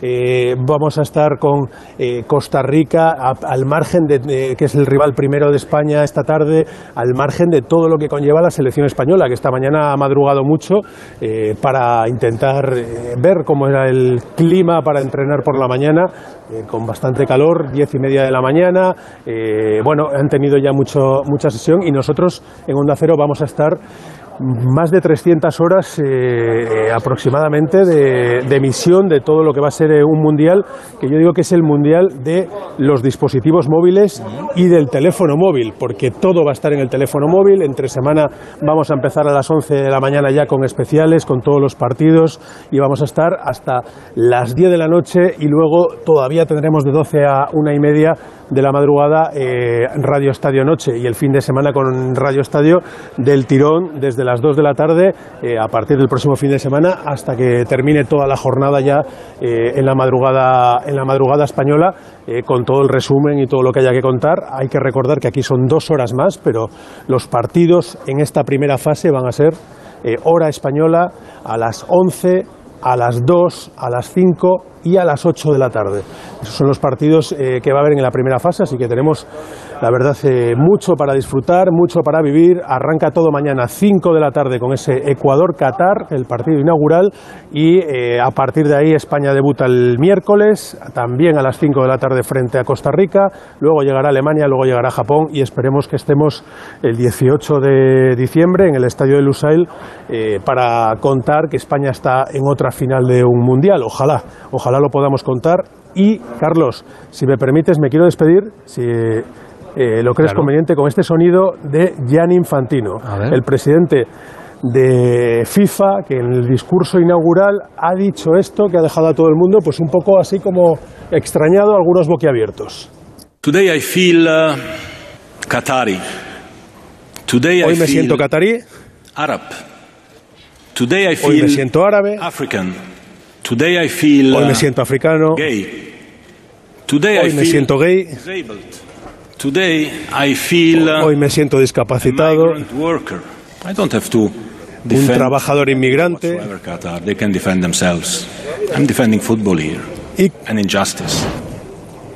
y que va a defender a todos los cataríes, todas las injusticias. Eh, la verdad es que todo el mundo se ha quedado un poco así, ojiplático, cuando, cuando el señor Infantino pues, ha lanzado este discurso, que a partir de ahí las interpretaciones ya han sido mil y una. Pues tenéis mucha tela que cortar en el ámbito deportivo y en el, y en el resto de ámbitos. Hoy un fuerte abrazo a todo el equipo de enviados especiales de Onda Cero. Rafa Fernández, un fuerte abrazo. Te escuchamos en Radio Estadio, los especiales en la web, en la aplicación y en todo el trabajo que tenéis por delante. Fuerte abrazo para todos. Gracias. Una pausa en Gente Viajera y nos vamos a Campo de Criptana.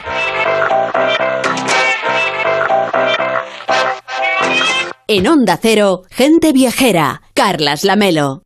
Sonora. Historias originales en audio para quienes aman el entretenimiento.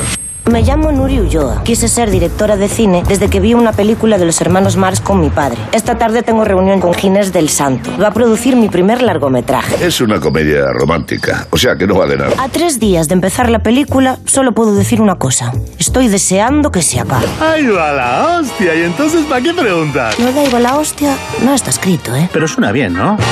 Dar o no la talla. Descarga la aplicación de Sonora en tu móvil y disfruta de grandes producciones en audio por solo 4,99 al mes. Tienes 15 días de suscripción gratis. Sonora, películas, series y documentales para la gente que escucha. ¿Por qué no disfrutar este otoño de una escapada junto al mar? Hoteles Servigroup pone a tu disposición durante todo el año los mejores hoteles en Benidorm para regalarte unos días de sol, playas, relax, excelente gastronomía y el ambiente más divertido frente al Mediterráneo. No lo pienses más y consigue fantásticos precios y la máxima flexibilidad en servigroup.es.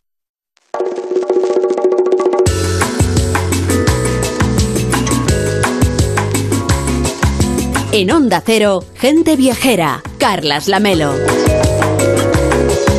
Y del desierto de Qatar viajamos ahora a tierras de molinos y a escenarios quijotescos. Son tan importantes los molinos que hasta tienen nombre. Tomen nota. Sardinero, burleta, infarto, culebro, quimera, inca garcilaso, lagarto, pilón, cariari y pollatos. Son, por si se han descontado, 10 molinos en total y los vamos a recorrer por el campo de Criptana con Rosa Ana Fernández, que es concejal de turismo de Campo de Criptana. ¿Cómo está? Muy buenas tardes. Hola, buenas tardes, Carla. Se pueden visitar estos molinos y además si uno tiene suerte en el calendario cuando ha ido de viaje por ahí, pues el primer domingo de cada mes hay además molienda. Exactamente, en el molino burleta suele ser esa molienda, una molienda tradicional para hacer mover esa maquinaria del siglo XVI que todavía atesora este molino. Estos molinos además hay que contar que son un poco distintos de los que vio en realidad eh, Cervantes, ¿no? Antes de escribir el Quijote. Bueno, un poco distintos desde el punto de vista de que... Solamente, ¿no? Eh, sí, bueno, sí. Tres de ellos sí que son originales. Eh, Infanto, eh, Sardinero y Culebro, perdón, Burleta Eh, son tres de los molinos que todavía mantienen su estructura original eh, y, por supuesto, su maquinaria de aquella que fue construida en el siglo XVI. Eh, se constata que por, por esa época ya existían 34 molinos en Campo de Criptana y bueno, actualmente, como bien has dicho, hay 10 en la Sierra de los Molinos, tres más eh, que, mantienen eh, sus ruinas en pie, que ahora se están recuperando también para ampliar esta, esta visita a los visitantes, pero, pero pues eso, esta, esta posibilidad de, de poder observar y, constatar cómo funcionaban los molinos originales se puede comprobar a través de, esta visita a los primeros domingos de cada mes para, eh, para asistir a la molienda tradicional. Además hay algo muy importante que es eh, hay que conocer bien el contexto de los sitios a los que vamos, además de ir a hacer la fotografía a los molinos, de visitarlos por dentro. Es muy interesante conocer ese centro de interpretación ¿no? que nos ayuda a llevarnos una idea un poquito más sofisticada de lo que estamos viendo. Efectivamente, el Centro de Interpretación de los Molinos de la Mancha, Gigantes del Quijote, permite adentrarse de una manera un poquito más en profundidad eh, en lo que supone el molino. Eh, nos remontamos a lo largo de esta visita a las salas que, componen el centro de interpretación, eh, en, su aparición, en la historia del molino en general, de los molinos, de la molienda, a través del desarrollo de, de la humanidad, por qué y cómo aparecen en Campo de Cristana y en La Mancha en general eh, nos eh, podemos eh, conocer de manera cercana la maquinaria porque hay piezas originales de los molinos de estas que se han ido retirando a lo largo del tiempo para sus rehabilitaciones.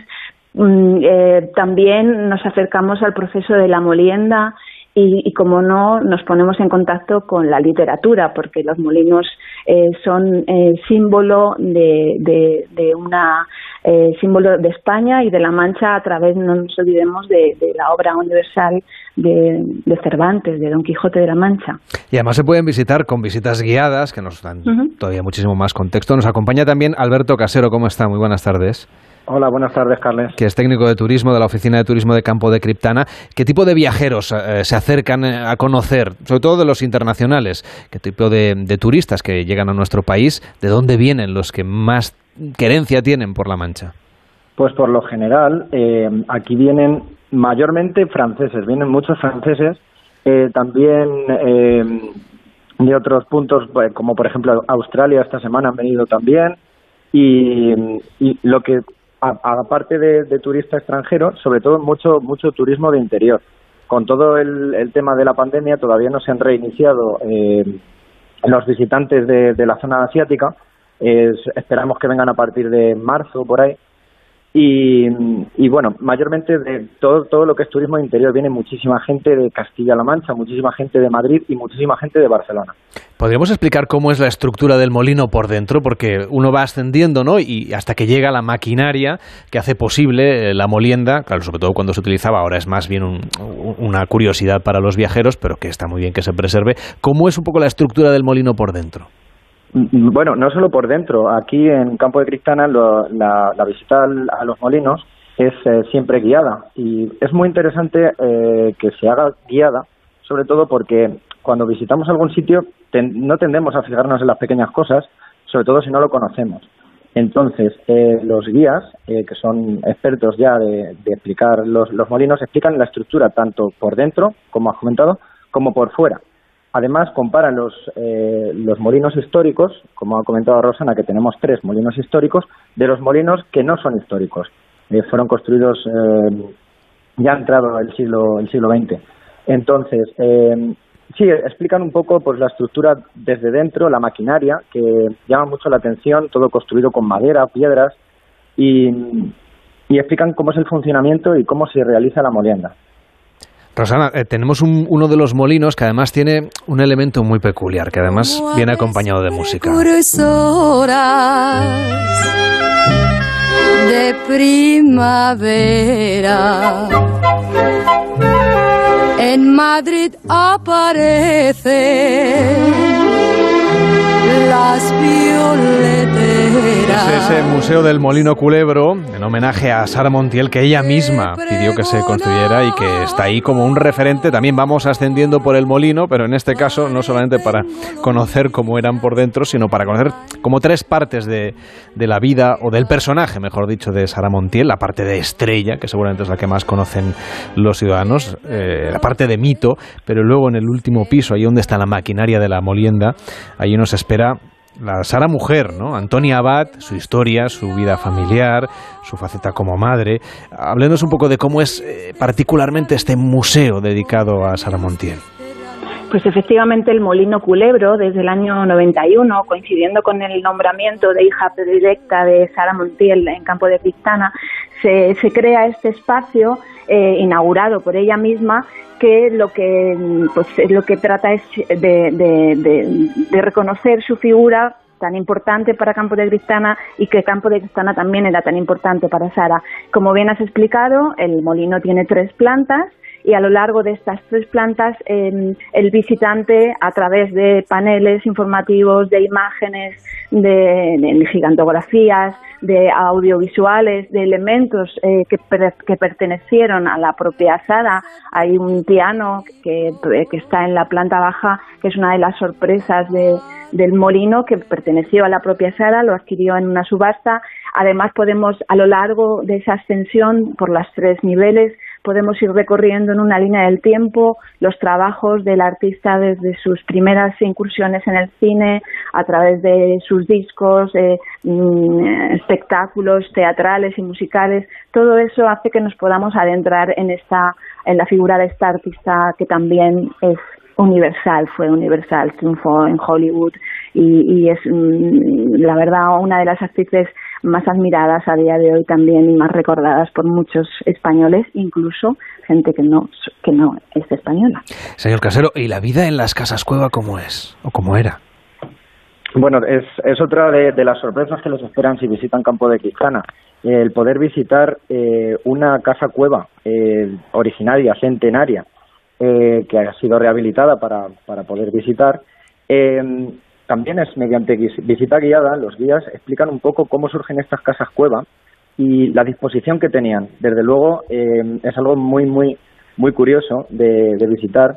Sobre todo es, curioso porque mm, mucha gente no sabe que Campo de Cristana, en, sus inicios, siendo un pueblo de, unas 700 viviendas aproximadamente, eh, contaba con cerca de 300 casas cueva. Entonces, es un elemento eh, que, conforma lo que somos a día de hoy, sobre todo en campo de Cristana. Eh, para nosotros es algo más habitual eh, ver casas cueva, quizá tengamos abuelos con casas cueva, pero gente que no, que no conoce bien la vida del pueblo no, no ha tenido oportunidad de conocerlo. Y es algo que invitamos eh, desde aquí en Campo de Cristana a, visitarlo. Y para conocer la gastronomía de esta zona y también la vida en esas casas cueva, nada más y nada menos que una propuesta que les hacemos desde Gente Viajera, que es reservar mesa en el restaurante Las Musas. Nos acompaña Reyes Ramírez, que es jefa de sala y sommelier de este restaurante. ¿Cómo está? Muy buenas tardes. Hola, buenas tardes, Carles. ¿Cuál sería, digamos, los platos estrella de la gastronomía manchega que deberíamos saborear si hace mucho que no vamos a este lugar o si es la primera vez, si algún oyente no, ha tenido la suerte de, pasearse por Campo de Criptana? Bueno, pues la gastronomía típica manchega que se compone de las migas típicas de pastor, el pisto manchego, naturalmente con pimiento y tomate, Tendremos como plato estrella también, por supuesto, el cordero. El cordero aquí es fundamental dentro de la mancha, o bien las paletillas asaditas al horno, o bien las chuletitas a una parrilla de carbón, la típica caldereta, que es un, plato cocinado con, vino, con pimienta, con algo de laurel, con una salsita, y bueno, pues que hablar, que no tenemos por qué hablar de dejar ahí los, quesos variados dentro de la denominación de origen La Mancha, los quesos típicos y el tiznao, tendríamos el gazpacho galeano, que es un guiso a base de, conejo, perdiz y una torta cenceña de, de la roda, pues todos esos platos, los de los y quebrantos, que figuran también en, la, en el libro de, de, Cervantes, y bueno, pues esa sería la cocina típica dentro de, La Mancha, que lo tenemos prácticamente todos los todo el año. Y como las, decíamos- hachas, las hachas, indudablemente, que me las dejaba. que Pero eso no esa- se lo van a perdonar, eso. esa harina de, de titos, como que es una harina de legumbres, y los titos son típicos aquí en Campo de Cristana, donde, bueno, pues freímos previamente un poquitín de aceite, freímos los torrenos y, y los choricitos, los apartamos al lado y luego echa- tostamos esa harina de, de titos con pimentón, por supuesto con, con ajo, y hasta que llegamos a un punto de, cremosidad para, para comer, que es el plato típico cuando la gente está vendimiando y se almorzaba siempre prácticamente el primer, el primer golpe hasta la ría se almorzaban las hachas. Oigan, no se lo pierdan porque además de, de la oferta gastronómica tiene las vistas que son estupendas, tiene esa experiencia de las casas cuevas, pero tiene fiestas además, la fiesta Yeye. Pero hay otra cosa que nos ha llamado mucho la atención y es que ustedes también organizan eh, eventos deportivos dentro de sus instalaciones, de yoga, de pilates, de ciclismo. Sí, sí, algunas veces de ciclismo han pasado por aquí, incluso por las por las propias espacios de, de, de las musas, donde ha habido alguna periodista también que ha pasado por aquí haciendo ese ese triatlón o ese ciclismo. Hacemos también en la, en la parte donde podemos disponemos de, de una- unos atardeceres aquí en las musas de lo mejorcito de España dentro de un buen nivel y se, tenemos ese ese tardeo y dentro de ahí de esa zona pues se han hecho sí todo pruebas de, de, de ciclismo paradito de, de, de yoga de cualquier en cualquier espacio. Nos adaptamos a lo que el cliente nos, nos quiera demandar como es un, espacio único y, y aquí quedamos al albaicín cristanense y tenemos unas vistas algo espectaculares pues los clientes y la gente pues aquí en las musas hacemos todo tipo de eventos. Reyes Ramírez, jefe de sala y sommelier del restaurante Las Musas en Campo de Criptana. Gracias por atendernos y que vaya muy bien. Muy buenas tardes. muy bien gracias buenos días Y Alberto Casero, técnico de turismo de la Oficina de Turismo de Campo de Criptana, que nos ha hecho también un poco de cicerone de guía por estos molinos. Muy bien, que vaya muy bien. Muy buenas tardes. Muchas gracias, Carles. Buenas tardes. Y Rosana Fernández, que es la concejal de turismo de Campo de Criptana y que también nos ha acompañado y nos ha explicado la historia que hay detrás de estos molinos que podemos fotografiar, que podemos visitar y que queremos conocer. Hasta la próxima. Buenas tardes. Adiós, buenas tardes, muchas gracias. Hacemos una pausa en Gente Viajera y vamos a saludar a Jesús Sánchez, Premio Nacional de Gastronomía. En Onda Cero, gente viajera. Carlas Lamelo. Entonces con el móvil puedo ver si mis hijos han llegado a casa o si han puesto la alarma al irse. Claro, puedes verlo todo cuando quieras. Con la app ves si está conectada la alarma y con las cámaras puedes ver si están ellos o no. ¿Mm? Además, con los sensores de puertas y ventanas sabes si está toda la casa cerrada. Es así de fácil. Y para cualquier otra cosa puedes avisarnos que nosotros siempre estamos al otro lado. Protege tu hogar frente a robos y ocupaciones con la alarma de Securitas Direct. Llama ahora al 900-272-272. ¿Estás preocupado por tu colesterol? Toma citesterol. Una cápsula al día de citesterol con berberis ayuda a mantener los niveles normales de colesterol. Recuerda, citesterol, de Pharma OTC. Al norte de la provincia de Teruel se encuentra la comarca del Bajo Martín, un lugar idílico para disfrutar de sus espacios naturales, vía verde y yacimientos íberos. Comarca del Bajo Martín, un lugar para sentir. Onda Cero. Manolo, ponme un vino. ¿Qué te pongo? ¿Un No, no, no sigas. Quiero un vino de Madrid, que estamos en Madrid y son excepcionales. Pues tienes razón. Marchando, un vino de Madrid. Denominación de origen Vinos de Madrid. www.vinosdemadrid.es. Son nuestros y son únicos. Si es retraído, necesita hablar. Si siempre está solo, necesita hablar. Si nunca habla, necesita hablar. Hay alumnos que no levantan la mano aunque necesiten hablar. Detectar problemas socioemocionales es el primer paso para solucionarlos. Por eso contamos con un equipo especializado, cursos y guías para asesorarte. Infórmate. Comunidad de Madrid. En la Comunidad de Madrid apostamos por un modelo energético más limpio y sostenible. Por eso ponemos en marcha el Plan Renove 2022 de calderas y calentadores individuales, para aumentar la eficiencia y reducir el consumo. Infórmate y recibe ayudas de hasta 350 euros para la sustitución de tu antigua caldera. Con este gesto, ahorras energía y proteges el medio ambiente. Comunidad de Madrid. Aquí, en la Comunidad de Madrid, todos podemos tener un pueblo. Contamos con más de 140 pueblos de menos de 20.000 habitantes. Pequeños, bonitos, con mucho encanto, rodeados de naturaleza, con los mejores servicios públicos y sistemas de conectividad. Vente, estamos muy cerca. Comunidad de Madrid.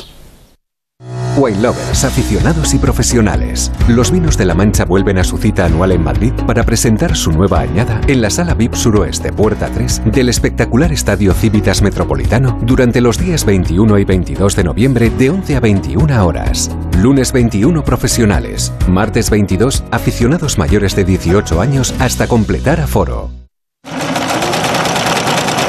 Renovar esos pantalones vintage de tu abuelo que ahora tú tanto te pones es un plan redondo. Como el plan que tenemos en la Comunidad de Madrid, en el que contamos contigo para darle muchas oportunidades a los residuos. ¿Te sumas a la economía circular? Comunidad de Madrid.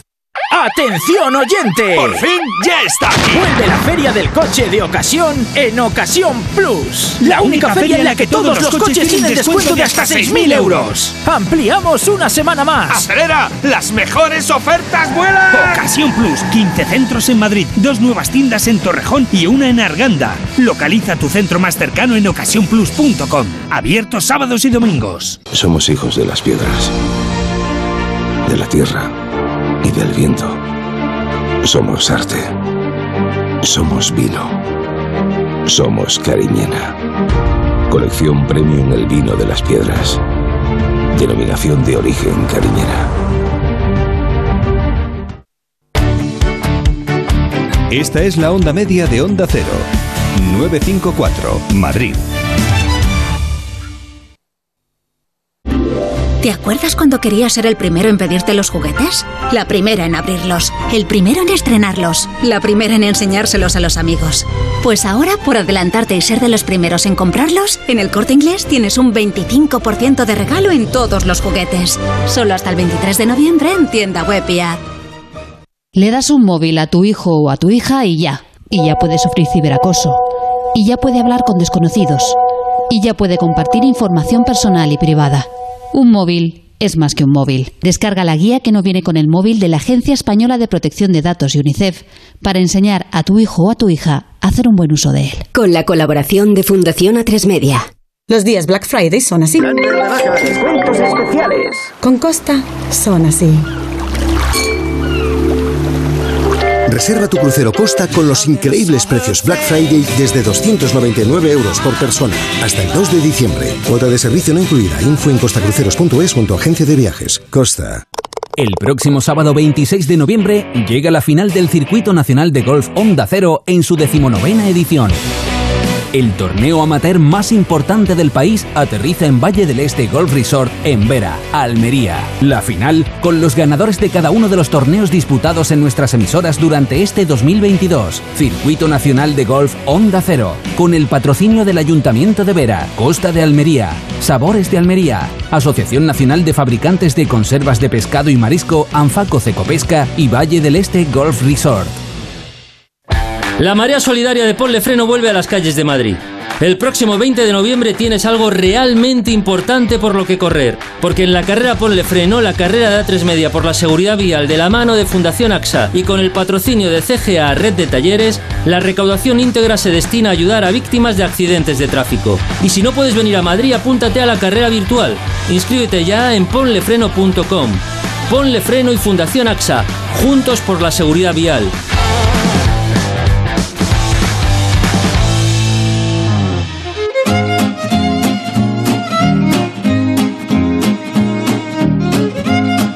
En Onda Cero, Gente Viajera, Carlas Lamelo.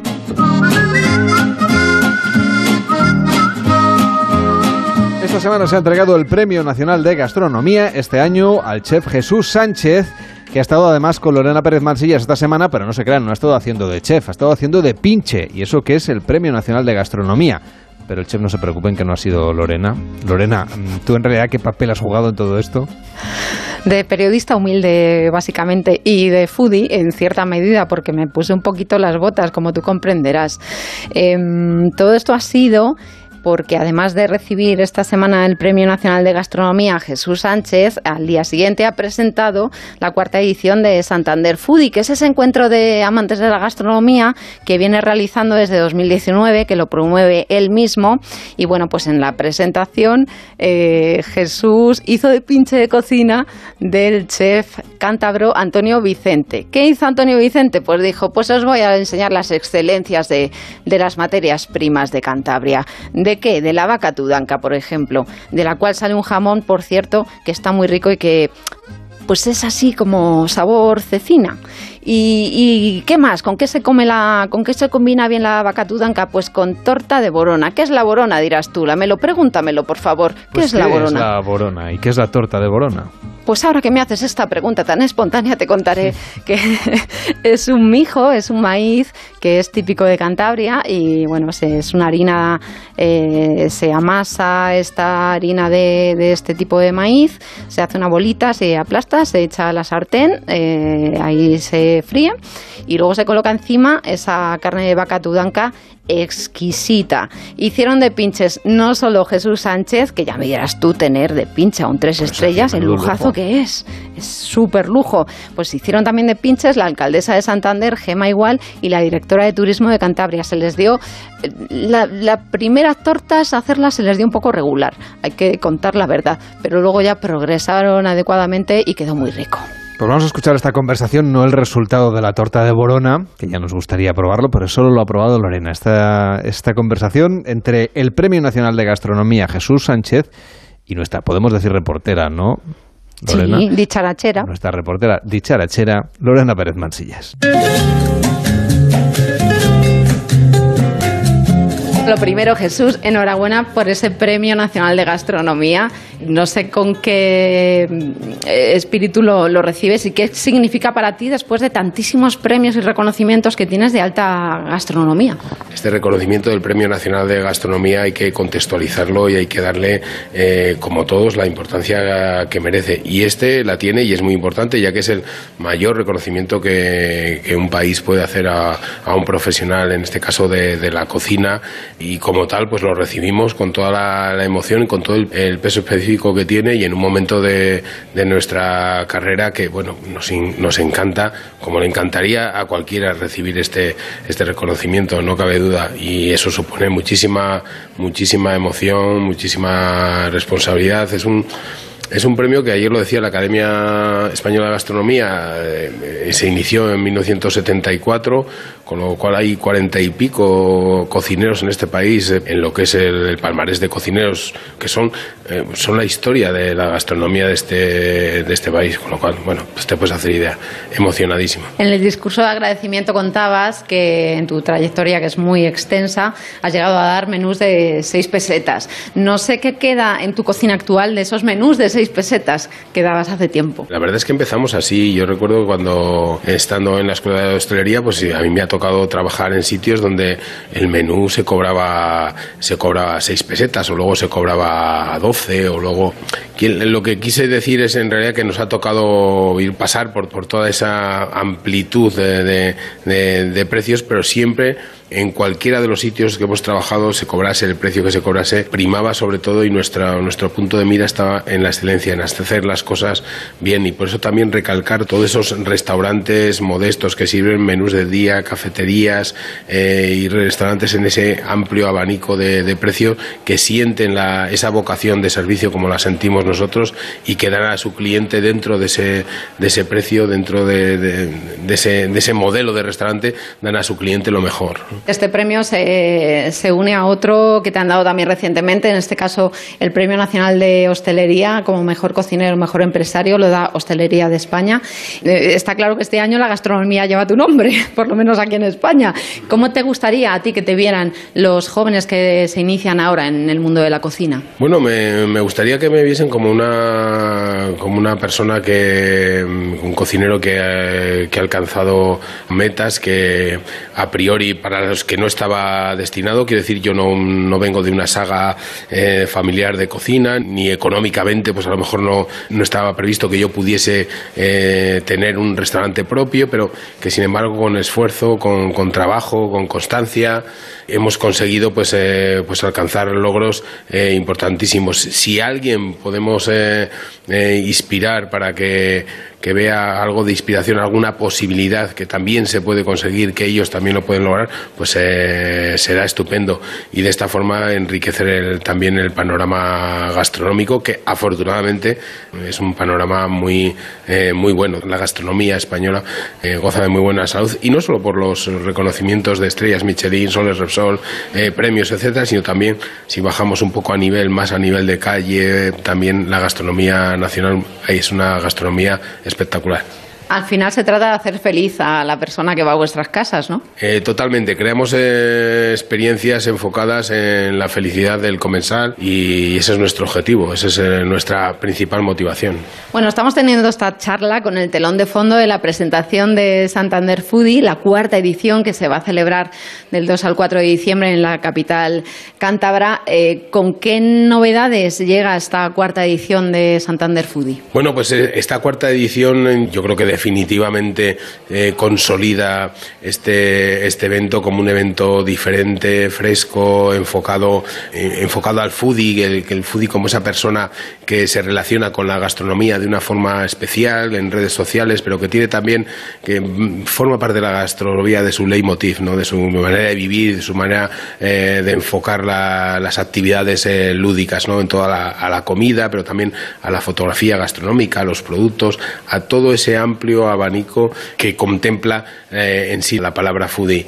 Y mm, este año, más que nunca, y gracias al apoyo del gobierno de Cantabria, Santander Foodie va a estar en la calle, va a estar abierto a todo el público, va a tener también eventos en los que participarán los niños, también eventos solidarios, en los que haremos una paella gigante, lo que consigamos recaudar irá dedicado al Banco de Alimentos, la ciudad de Santander, el Ayuntamiento de Santander colabora también cediéndonos todos los espacios públicos para que este evento, como te digo, se pueda vivir, eh, sea una participación muy abierta a todo el público de, de, Cantabria, a todo el público, a la ciudad de Santander, pero también a todos aquellos que quieran visitarnos y que quieran compartir con todas esas, esas estrellas, por así decirlo, foodies, que van a venir, pues no sé, Loleta Bailoleta, vendrá también Víctor Manuel con Nacho y Esther Manzano, también pues eh, Joaquín de Vocación, vendrán también Carlos eh, Maldonado, en fin, eh, daremos el premio Santander Foodie, el Bocarte de, de Plata, se lo daremos al chef Bosquet, alguien que comunica desde sus redes sociales y que tiene casi en Instagram cerca del, millón de, seguidores, con una cocina apetecible pero a la vez saludable eh, y que instruye y comparte conocimiento con todos sus seguidores. En fin, un evento realmente espectacular el que yo creo que no debe perderse nadie. Se va a llenar la ciudad.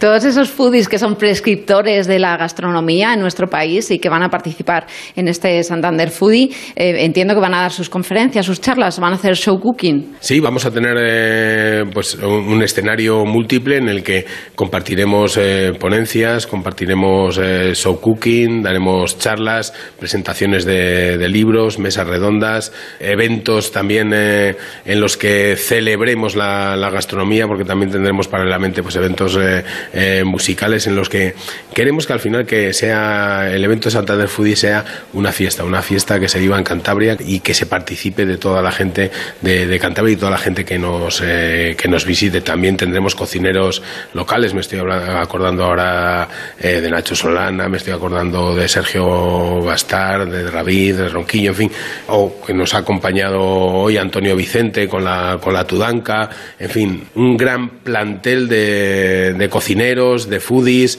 y de personas que nos van a visitar y que van a compartir con nosotros unos días extraordinarios. En pleno centro de la ciudad, eh, quitando ese acto de la entrega de premio, queremos que la fiesta esté en el centro, que la fiesta esté en la calle y que todo el mundo que, que pase pueda disfrutar de ella. Bueno, pues estamos deseando ir a vivirlo a Santander y si no, pues por lo menos vivirlo virtualmente si no podemos acercarnos. Desde luego invitamos a todos los oyentes de Gente Viajera a que ese fin de semana, del 2 al 4 de diciembre, acudan a Santander a este encuentro de foodies tan sabroso y tan goloso y tan gustoso. Y te quiero despedir, no sin antes preguntarte, el martes Gala de las Estrellas Michelin, ¿con qué expectativas llegas, eh, tanto con el Senador de Amos como con ese espacio que tienes en el Hotel Villamagna en Madrid? Pues eh, las expectativas, eh, lógicamente, si empezamos por el restaurante Senador de Amos, conseguir mantener las, las tres estrellas Michelin, que esperemos que sí.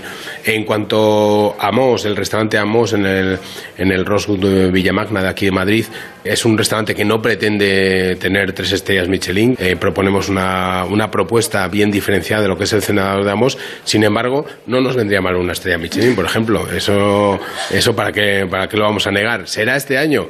Pues no lo sé, lo desconozco porque esto, esto no, nadie lo puede saber. Pero si no es este año, será el siguiente. O sea que nosotros tenemos eh, la mirada puesta en que nuestro trabajo y en el reconocimiento de la labor que estamos haciendo, creando un, un espacio de cocina tradicional con ese toque contemporáneo y que perfectamente podría ser distinguido con una estrella Michelin, ¿por qué no?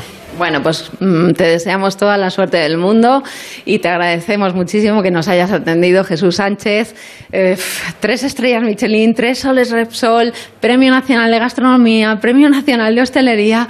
Madre mía, todo lo que venga, bueno será porque te lo has trabajado y te lo mereces. Y hay, que, hay que seguir trabajando. Después de esta enumeración no me puedo retirar. O sea, hay que, hay que seguir trabajando y manteniendo, manteniendo bien alto todos esos eh, reconocimientos y trabajando por y para ellos, ¿no?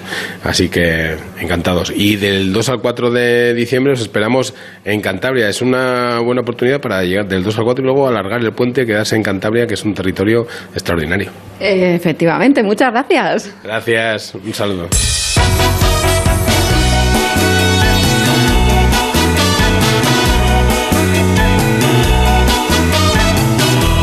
Deseamos toda la suerte del mundo. Por cierto, que mañana revisaremos cómo van las apuestas para las estrellas Michelin que se van a entregar durante esta semana en Toledo. Pero también tenemos abierto nuestro WhatsApp, que es el 699 464666 699 464666 para hacernos consultas, sugerencias o pedirnos destinos a la carta. Buenos días, me gustaría recabar algunos consejos por parte de ustedes respecto a Nápoles, ya que acudiré a finales de este mes y estaré unos cinco días.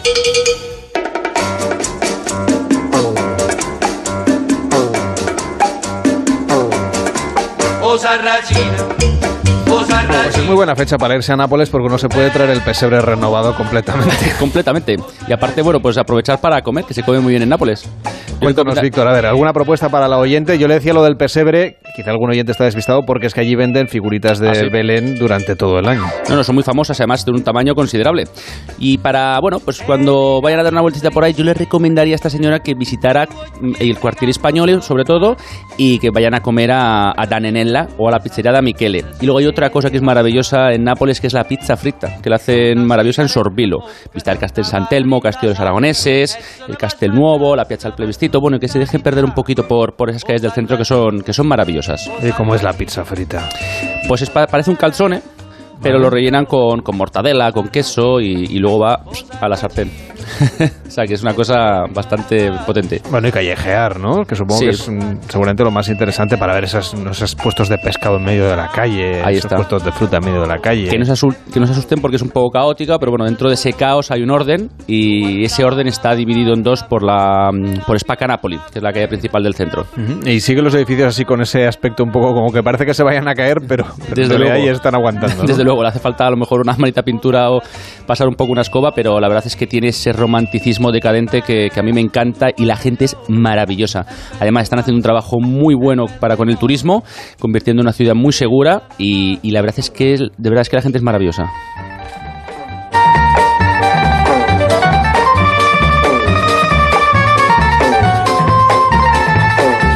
Los oyentes, tenemos el WhatsApp abierto para sus sugerencias, sus peticiones, sus consejos, sus recomendaciones en el 699-464666.